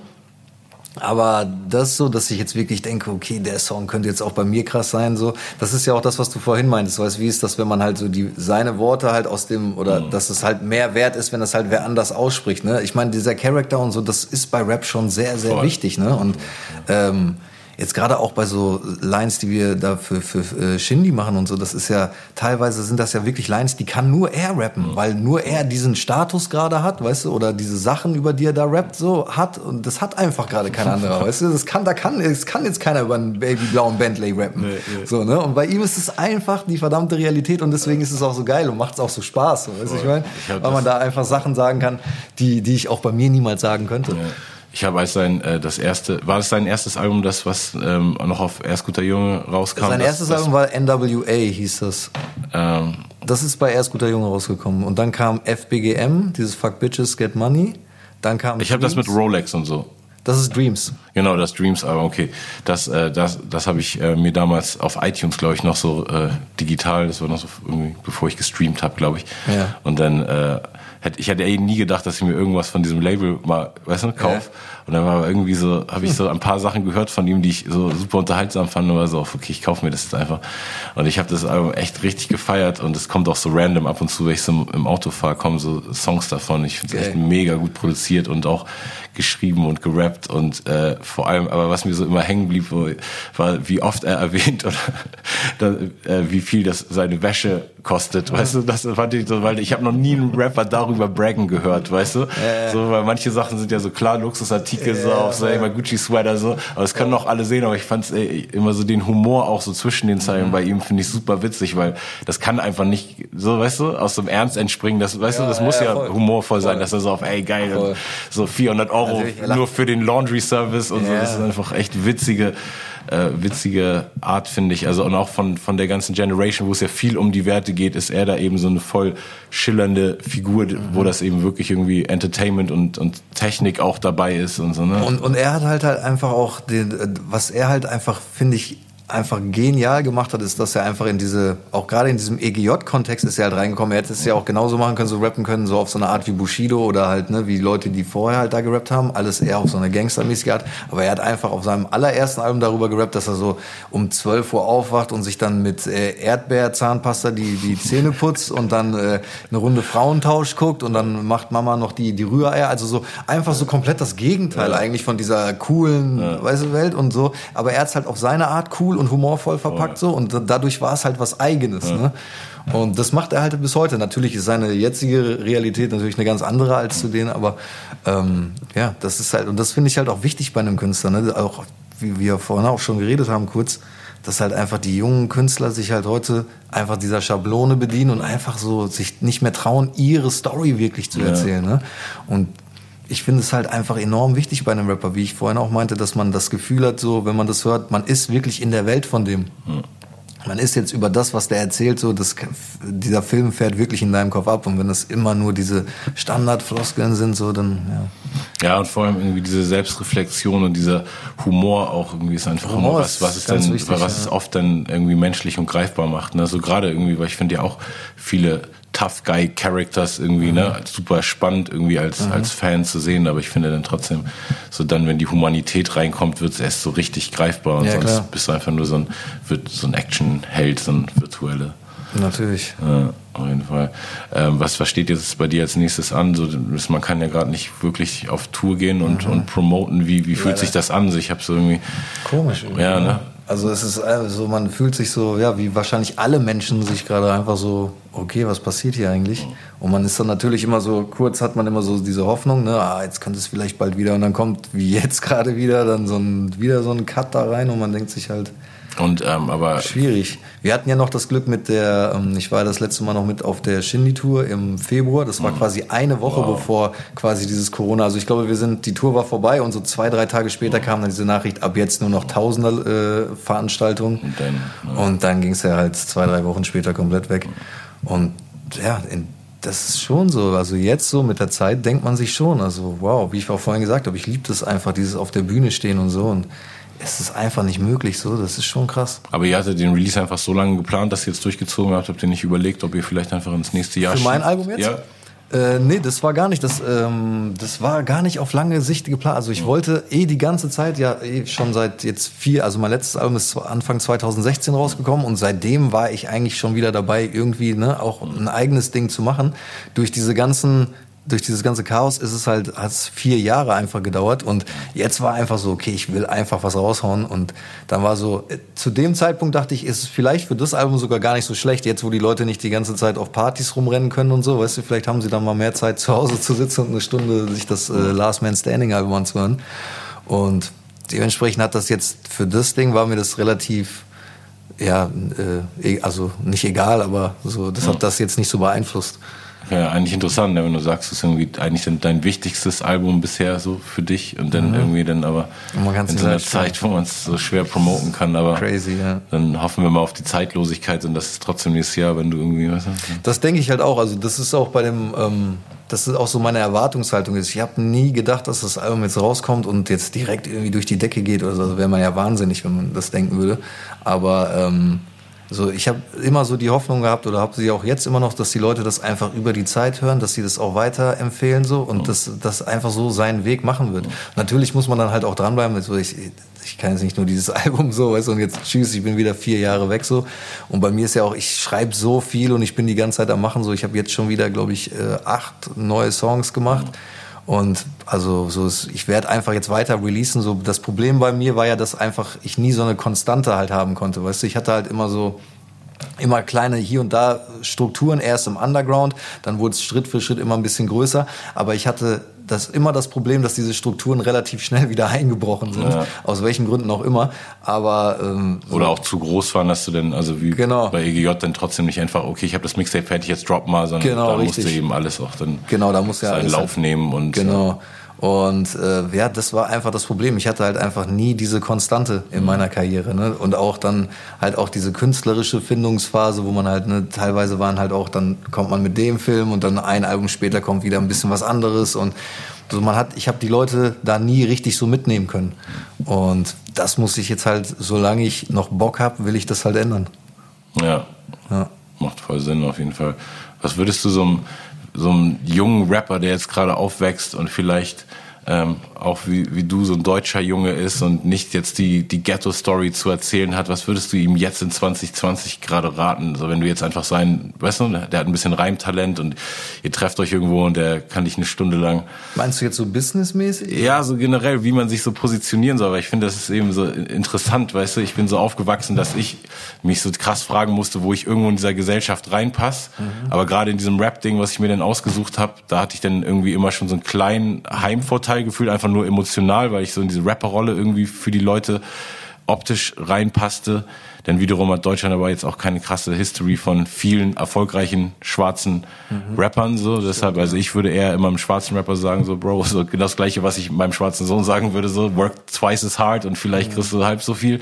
Aber ähm, aber deshalb frage ich mich gerade, wenn ich, weißt du, wenn, wenn ich jetzt weiß, mhm. wer, was ich so, weil letztendlich jetzt gerade irgendwie ist fast die, die schwerste Position, oder? So, wenn man jetzt nicht aus irgendeinem extra Ding kommt wie Alligator oder aus irgendeinem Umfeld, ja, was eh nicht so Hip-Hop ist.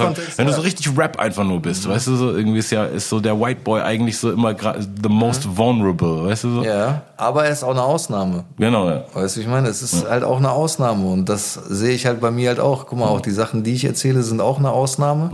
Und das ist halt auch, finde ich, das, was es halt relevant dann ja. auch am Ende des Tages macht. Ne? Ja. Und deswegen, das ist auch das, was ich den jungen Kids halt sage. So. Also erstmal, guck einfach erstmal überhaupt, ob das überhaupt dein Ding ist, ob du das liebst. So, ich sag dir immer, stell dir vor, du gehst einfach in einen Raum rein, da steht einfach nur ein Tisch, da ist viel, da, da liegen ein paar Zettel und ein Stift und da ist noch irgendein Abspielgerät, wo du einen Beat abspielen kannst. Und wenn du, aber sonst ist nichts in diesem Raum. Aber wenn du in diesen Raum reingehst und du hast das Gefühl, du bist da acht, neun oder zehn oder zwölf, dreizehn Stunden drin und das ist das Schönste der Welt für dich, dann mach das dein Leben lang und hör nicht auf, lass dir nichts erzählen von irgendwem, lass dir nichts, red dir auch selber nichts ein, dann ist das dein Ding Ding, dann kannst du auch nichts anderes machen. Du musst das dann machen, weil sonst bist du depressiv irgendwann, ob du willst oder nicht. Und wenn, ja, und wenn das dein Ding ist, wenn du dich dazu entschlossen hast, dann mach einfach alles, was möglich ist. Ich meine, du weißt ja selber, es gibt heute, gerade heutzutage gibt es nicht mehr diesen einen Weg. Mhm. Aber es gibt heutzutage eine Million Medien. So, du kannst selbst, es haben äh, Jungs jetzt vorgemacht, wie man einfach über Instagram quasi eine Karriere aufbauen mhm. kann. Voll. Du kannst dich einfach dahinstellen, das, dein Handy nehmen und da reinrappen. Und irgendwie, wenn das krass ist oder wenn das irgendwas hat, was besonders ist, wird das Gehör finden. Also viele haben ja auch so dieses, oh, hör dir das mal an und so. Und ich habe mir das auch früher immer gewünscht. Was glaubst du, wie oft ich so, ey, wenn ich Sam jetzt meine Sachen mal zeigen könnte, so, weißt du, ich meine?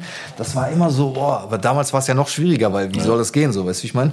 Und ähm, aber heutzutage ist es so, selbst die großen Rapper gucken ja auch auf hiphop.de oder auf den einschlägigen Portalen, so weißt du, was es halt für, für neue Sachen gibt. Und man kriegt das schon mit. Ne? Die Leute müssen halt einfach nur ihr Ding machen und durchziehen, versuchen sich selber erstmal auch ein Team aufzubauen. Ich glaube, das ist halt ganz wichtig am Anfang. So habe ich es halt auch früher in Hamburg einfach gemacht, dass ich geguckt habe, so, weißt du, der ist halt, der kann Videos drehen, der hat vielleicht Bock, ein paar Outfits zu designen, weißt du, der kann geile Artworks machen, der kann dann Covers machen und so weiter, dass man sich halt so selber so ein unabhängiges Team aufbaut, mit dem man einfach auch arbeiten kann. Und dann kannst du irgendwann mit dem, was du erarbeitet hast, zu einem Vertrieb gehen und kannst das dann ne, einen Schritt weiterbringen und so. Und, ja, und dann einfach immer dranbleiben. Ja, man schön auf den Punkt gebracht, auf jeden Fall. Du hast doch mal, ähm, hast mal Erzieher äh, gelernt ja. und hast das auch praktiziert als ja, Job? Ich war in Hamburg, war ich äh, zwei, drei Jahre. Ich habe erst in zwei Jahren in der Kita gearbeitet mhm. und dann noch mal anderthalb Jahre in der äh, Schule. Nice. In so einem Hort. Was, was hat dir das, im, im, wenn du es jetzt vergleichst mit dem, was dir das Künstler sein ähm, gibt, äh, könntest du dir vorstellen, zum Beispiel, wenn du jetzt merken würdest, ab morgen geht's safe verdienst nie wieder einen Cent mit, mit Rap, weil einfach Corona hat mhm. jetzt auch Studioarbeit verboten, so man darf nicht mehr, mehr alleine ins Studio, um sich selbst nicht anzustecken, aber man darf trotzdem noch in Kindergärten, um Kinder anzustecken.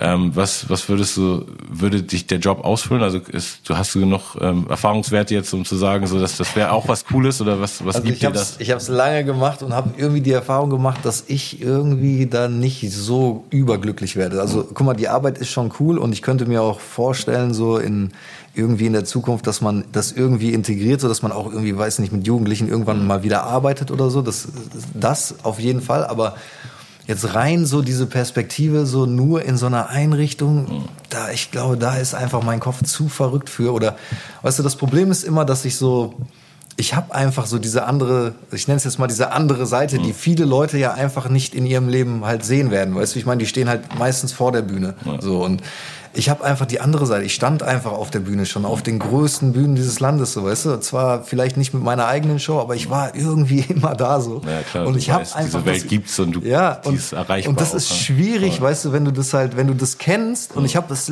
jahrelang auch parallel gemacht, weißt du. Ich bin am Wochenende aufgetreten und dann in der Woche war ich wieder in der Kita so. Ja. Und das kann man schon eine Zeit machen, aber bei mir funktioniert das nicht. Ich werde einfach irre.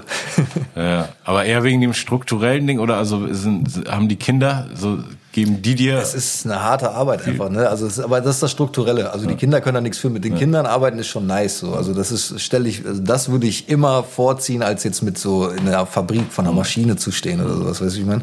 Aber ähm, einfach, ich meine, du kennst es ja auch so ein bisschen, diesen sozialen Sektor, weil das ist einfach crazy da. Ja. Einfach so, allein schon der Verteilungsschlüssel, dass sie dir sagen, irgendwie 18 Kinder auf einen Erzieher. So, was, das ist einfach verrückt so. Plus dann halt auch die Bezahlung. Du wirst, also du musst irgendwie einfach, wenn du eine Familie hast, so, dann müssen auch mhm. beide Elternteile einfach arbeiten, weil sonst kannst du dir nicht mal die Wohnung leisten.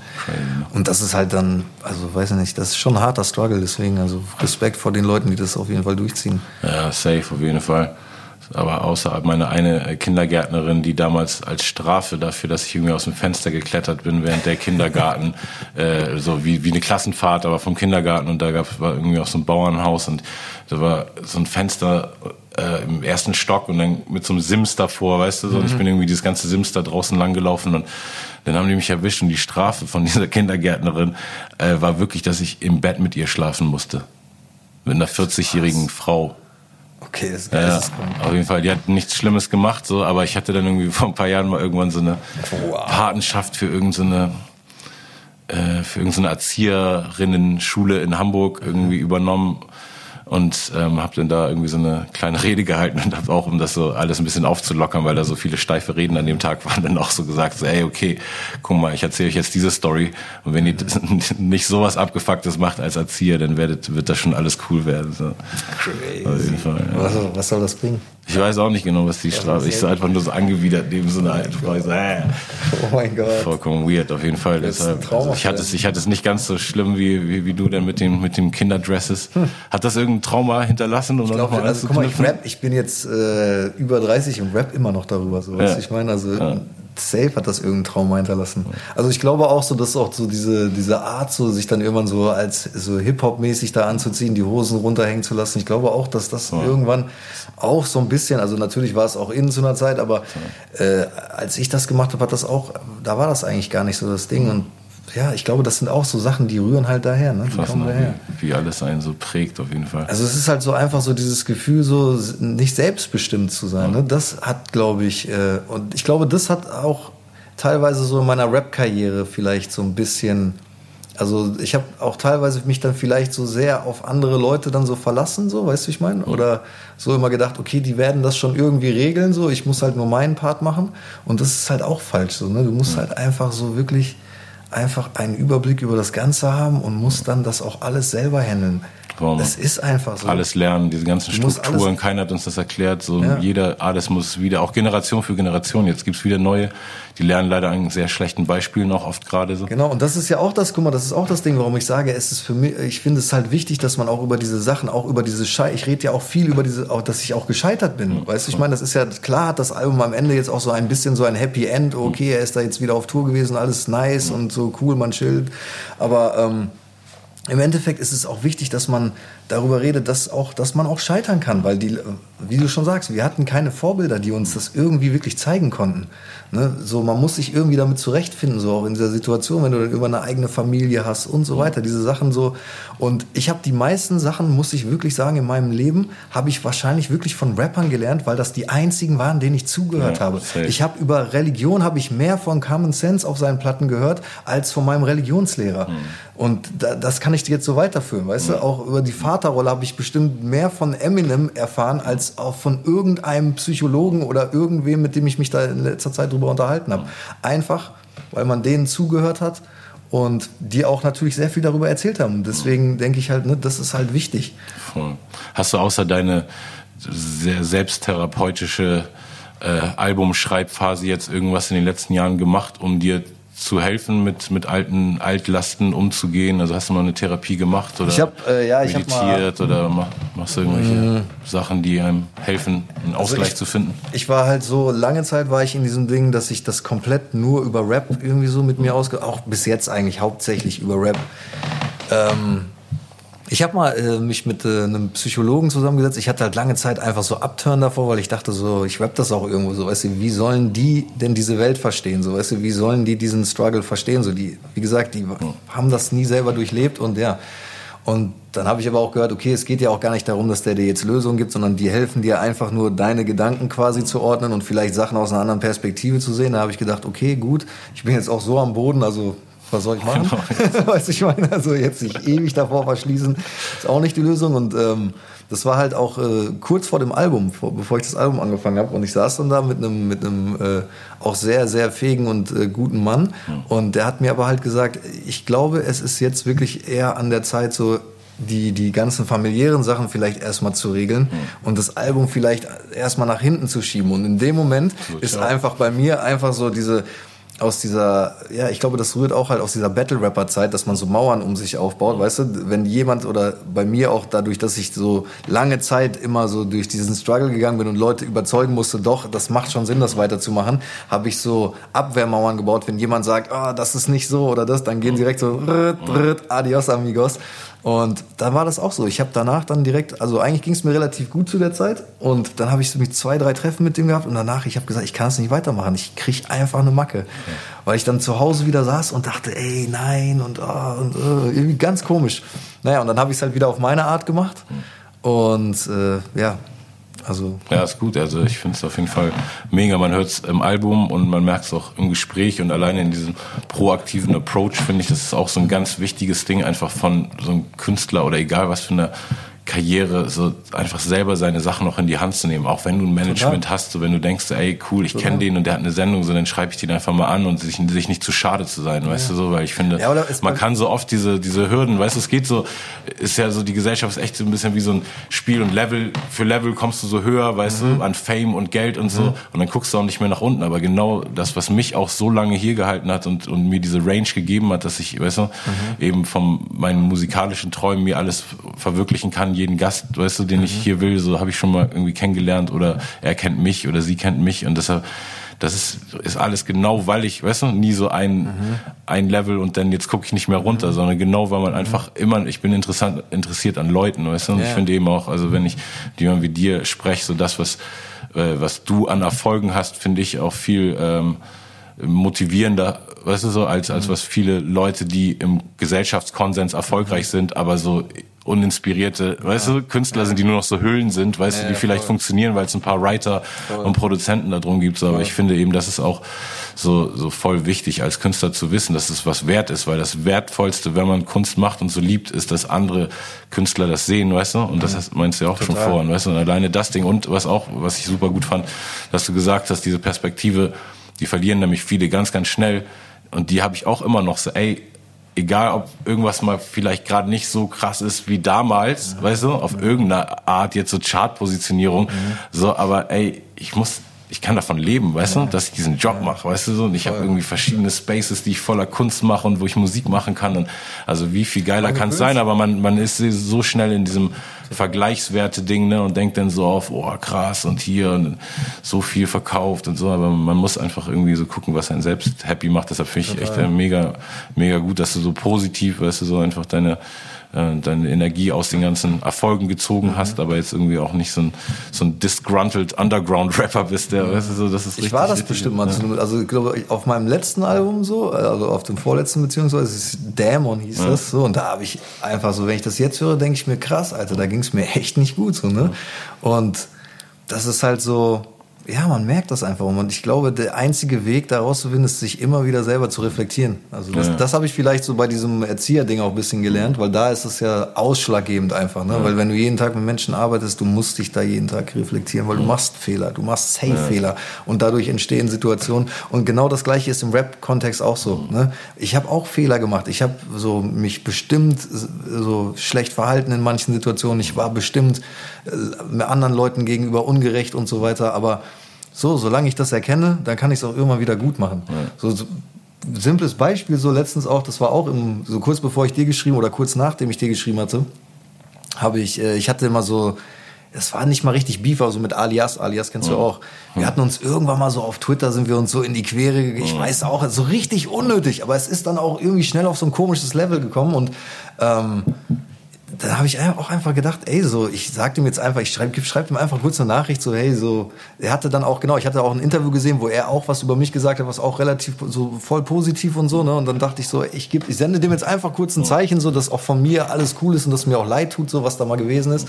Und es kam sofort nur Positives zurück, weißt du, und das ist doch so, ja, auf es verliert kann so, Es kann so leicht sein. Voll. Und es macht doch auch, es ist doch auch viel nicer so, wenn dir jemand irgendwie was Nettes zurückschreibt und sagt, hey, oh cool, ich habe das Album auch gehört oder bla oder das. Oder man unterhält sich über Musik, die man abfeiert, so gemeinsam, weißt du, ich meine? Und das ist doch viel geiler, als wenn du jetzt irgendwie wieder so einen Kommentar, oh krass, der hat jetzt wieder was über mich gesagt.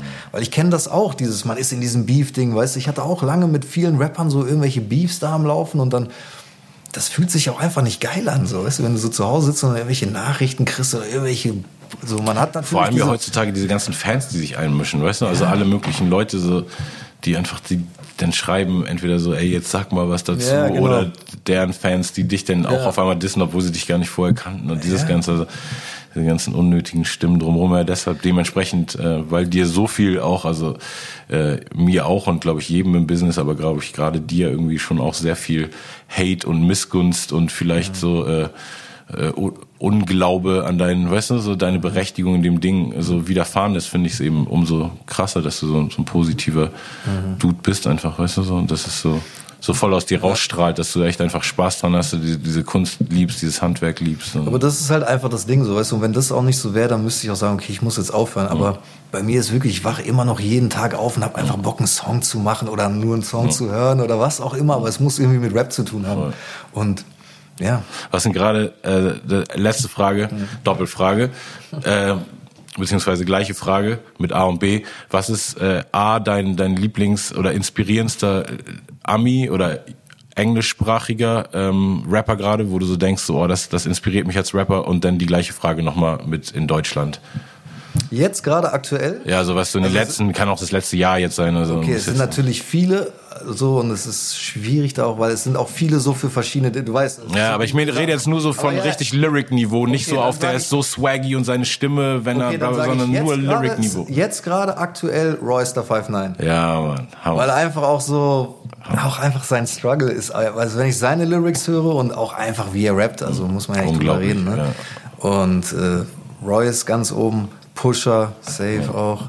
Und halt einfach, äh, und Conway, muss ich auch sagen. Ja, ne? Muss ich auch dran denken, dass dir das bestimmt gefällt. So. Ich mag halt grundsätzlich wirklich Leute, wo ich halt auch den, ja, wo man äh, das Gefühl hat, wenigstens, die erzählen da ihre Story, ne? Oder ihren Struggle halt auch so. Weil damit kann ich halt einfach relaten. So. Wenn, ich finde es auch geil, wenn ich Rick Ross höre und er nur, also Rick Ross vielleicht schlechtes Beispiel, weil er hat ja auch Songs, wo er über seinen Struggle und so rappt, aber bei Rick Ross ist schon ja so, du hörst es einfach und fühlst dich wie ein Gewinner. Das ist ja. auch geil so, weißt du, ich meine, aber das, ich, bei mir merke ich, dass mich das nicht so lange ähm, so begeistert, wie halt jetzt. Nee, nee, weil Royce eben auch immer wieder, der ist schon so lange da, hat sich in so vielen Äras schon bewiesen mhm. und trotzdem jetzt gerade auch immer, macht jedes Jahr irgendwie so ein, so ein neues Level nochmal auf. Ne? So, und also jetzt, ich meine, allein der Part jetzt auf dem Big Sean Album, ja, so, ich einfach, ich höre das und denke, oh mein ja, Gott. Das Album ist eh eins meiner Favorite-Alben gerade. Und auf Deutschland bezogen gibt es irgendwie, also jetzt nicht jetzt irgendwie von Oldschool-Rappern, sondern alles viel, jüng, viel jünger als wir. Also so. von den jungen Kids. So? Was da aus den letzten Jahren so kam, gibt es irgendwas? Also zum Beispiel bei mir habe ich auch noch nie öffentlich gesagt, ja. ich bin so, ich habe OG Kimos Album viel zu mhm. spät das erste Mal gehört, dieses Geist-Album war so auf, okay, das, das ist das Krasseste, was ich seit ja, Jahren in Deutschland gehört habe. Also es ist so, so der mit Abstand so das krasseste Album und dieses Intro von diesem Album, weißt du, mhm. wie er das irgendwie seine ganze Kindheit gefühlt. Ist das das mit dem Video, wo sich die Kamera um ihn dreht, glaube ich? Ich gucke so sehr super ah, wenig okay. Musikvideos, deshalb ich weiß nie ein Video zu irgendeinem Song, aber ähm, da erzählt er wirklich so von Geburt an eigentlich bis in seine Jugendzeit so, so eine krasse Story. Ja, so, also richtig mit so mega Zeitsprüngen. Ich habe das Album auch gehört, ich habe es noch nicht so oft gehört. Und das war für mich so auf, einfach wieder mal so ein neues Level auf Deutsch aufgemacht mhm. von Storytelling und wie man Sprache benutzt. Und also so richtig krass. Gibt es irgendjemand, der ich dich in halt den letzten so, Jahren so... Ich habe jetzt erst wieder vor kurzem damit angefangen, auch so aktiv mal so zu gucken, was mich an Deutschrap auch begeistert, weil ich lange Zeit auch ne, viel so eine Upturn-Phase hatte und mhm. dann auch natürlich halt, man ist in irgendwelchen Camps, man hört dann auch mhm. nur irgendwie die Musik, die man da selber macht genau. und so so. Und lass mich überlegen, also ich habe jetzt aktuell, habe ich zum Beispiel, ähm, aber der ist halt einfach auch noch ein kompletter äh, Newcomer so.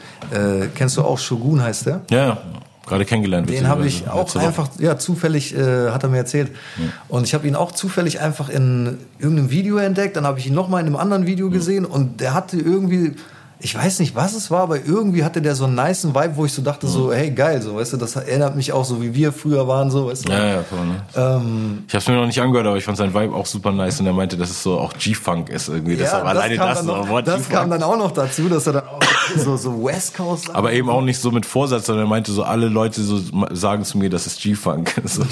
also so, als wenn er das Genre vorher auch noch nie so äh, erfahren hätte. Aber nee, das, das fand ich auch sympathisch. Das und ähm, so, da gibt's auf jeden Fall, ich fand auch, wen fand ich noch, ich fand auch ähm, Madness fand ich geil, Madness und Döll. Ja, ja.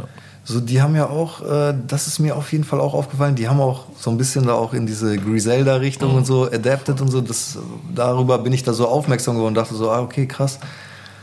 Oh, man vergisst in solchen Situationen ja, ja, meine ich. Ja. Sag mal bitte noch, weil so OG Kimo wäre ich jetzt gerade auch nicht drauf gekommen, aber den muss man safe nennen, der ist krass auf jeden ja, Fall. Ja, voll. Also ich, das ist echt manchmal so schlimm, wenn, wenn, wenn Leute einen fragen. Also dieses bei mir war halt lange Zeit so, ich habe halt einfach so meine Helden halt so, ne, von früher, die ich halt gehört habe und danach kommt dann erstmal lange Zeit nichts ja, mehr. So, ne? ich habe jetzt in letzter Zeit ein paar äh, Sessions mit John Nolan mal wieder gemacht. Der hat zwischendurch ja öfter bei mir im Studio eh mal recorded in der Kunstwerkstatt und mhm. habe immer so alle paar Jahre mal so ein bisschen so Sachen gehört und jetzt in letzter Zeit äh, zwei Dinge auch mal mit ihm gemacht. So, auf so ich kenne ihn auch über gemeinsam. Ja, und er ist richtig krass geworden. Also es ist unglaublich, wie der seine Stimmkontrolle und Flow-Patterns und so, das bringt okay, richtig, richtig, richtig Spaß und ist ja schon noch ein sehr kryptischer Rapper, aber jetzt seine Songs, die er gerade macht, sind echt so super greifbar. Also für mich das erste Mal so richtig greifbar. Also ich fand ja. vorher auch immer schon so Sachen richtig cool, aber jetzt hat er einen mega Sprung nochmal gemacht und äh, also wie gesagt, ich finde es jetzt gerade, finde ich so voll so eine, wie so ein, so ein neues äh, Abenteuer, was man so entdecken kann, weil es auch so viel gibt, so, weißt du. Und ich habe, jetzt habe ich auch echt wieder Bock, mir so Sachen anzuhören. Ich gucke auch gerade wieder voll viele so diese Battles und so. Mhm. Bist du da? Bist Deutschland du? oder eher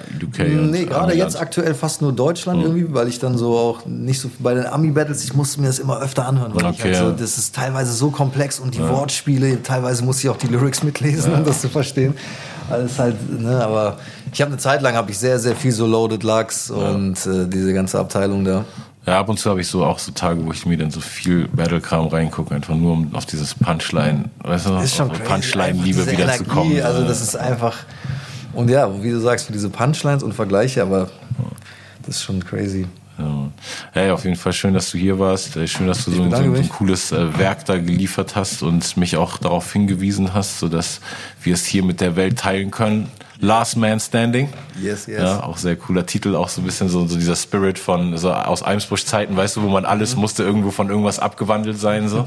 Eigentlich das finde ich auch so witzig, wie sich so Namen ändern. Weißt du, damals war es so Last Unlimited, Sammy Deluxe, mhm. Jan Delay, Illo the Shit. Und Stimmt. jetzt ist so YNB Corday, Y Stimmt. 311. Weißt du so, also es sind alles so, jede Ära hat so seine ganz andere, ge geile, geile andere so Konstellation von Namen, ne? So die ja. so irgendwie dann aneinander erinnert. So. Stimmt. Voll. Nee, Mann, aber cool, dass du hier warst. Schönes Album und äh, ich hoffe, dass du damit irgendwann auf Tour gehen kannst und ähm, ja, und ich hoffe, dass du Shindy sagst, dass wir ein geiles Interview hatten und der hier sich auch mal Definitiv. an den Tisch setzt, wenn ihr zusammen in Berlin seid oder auch so.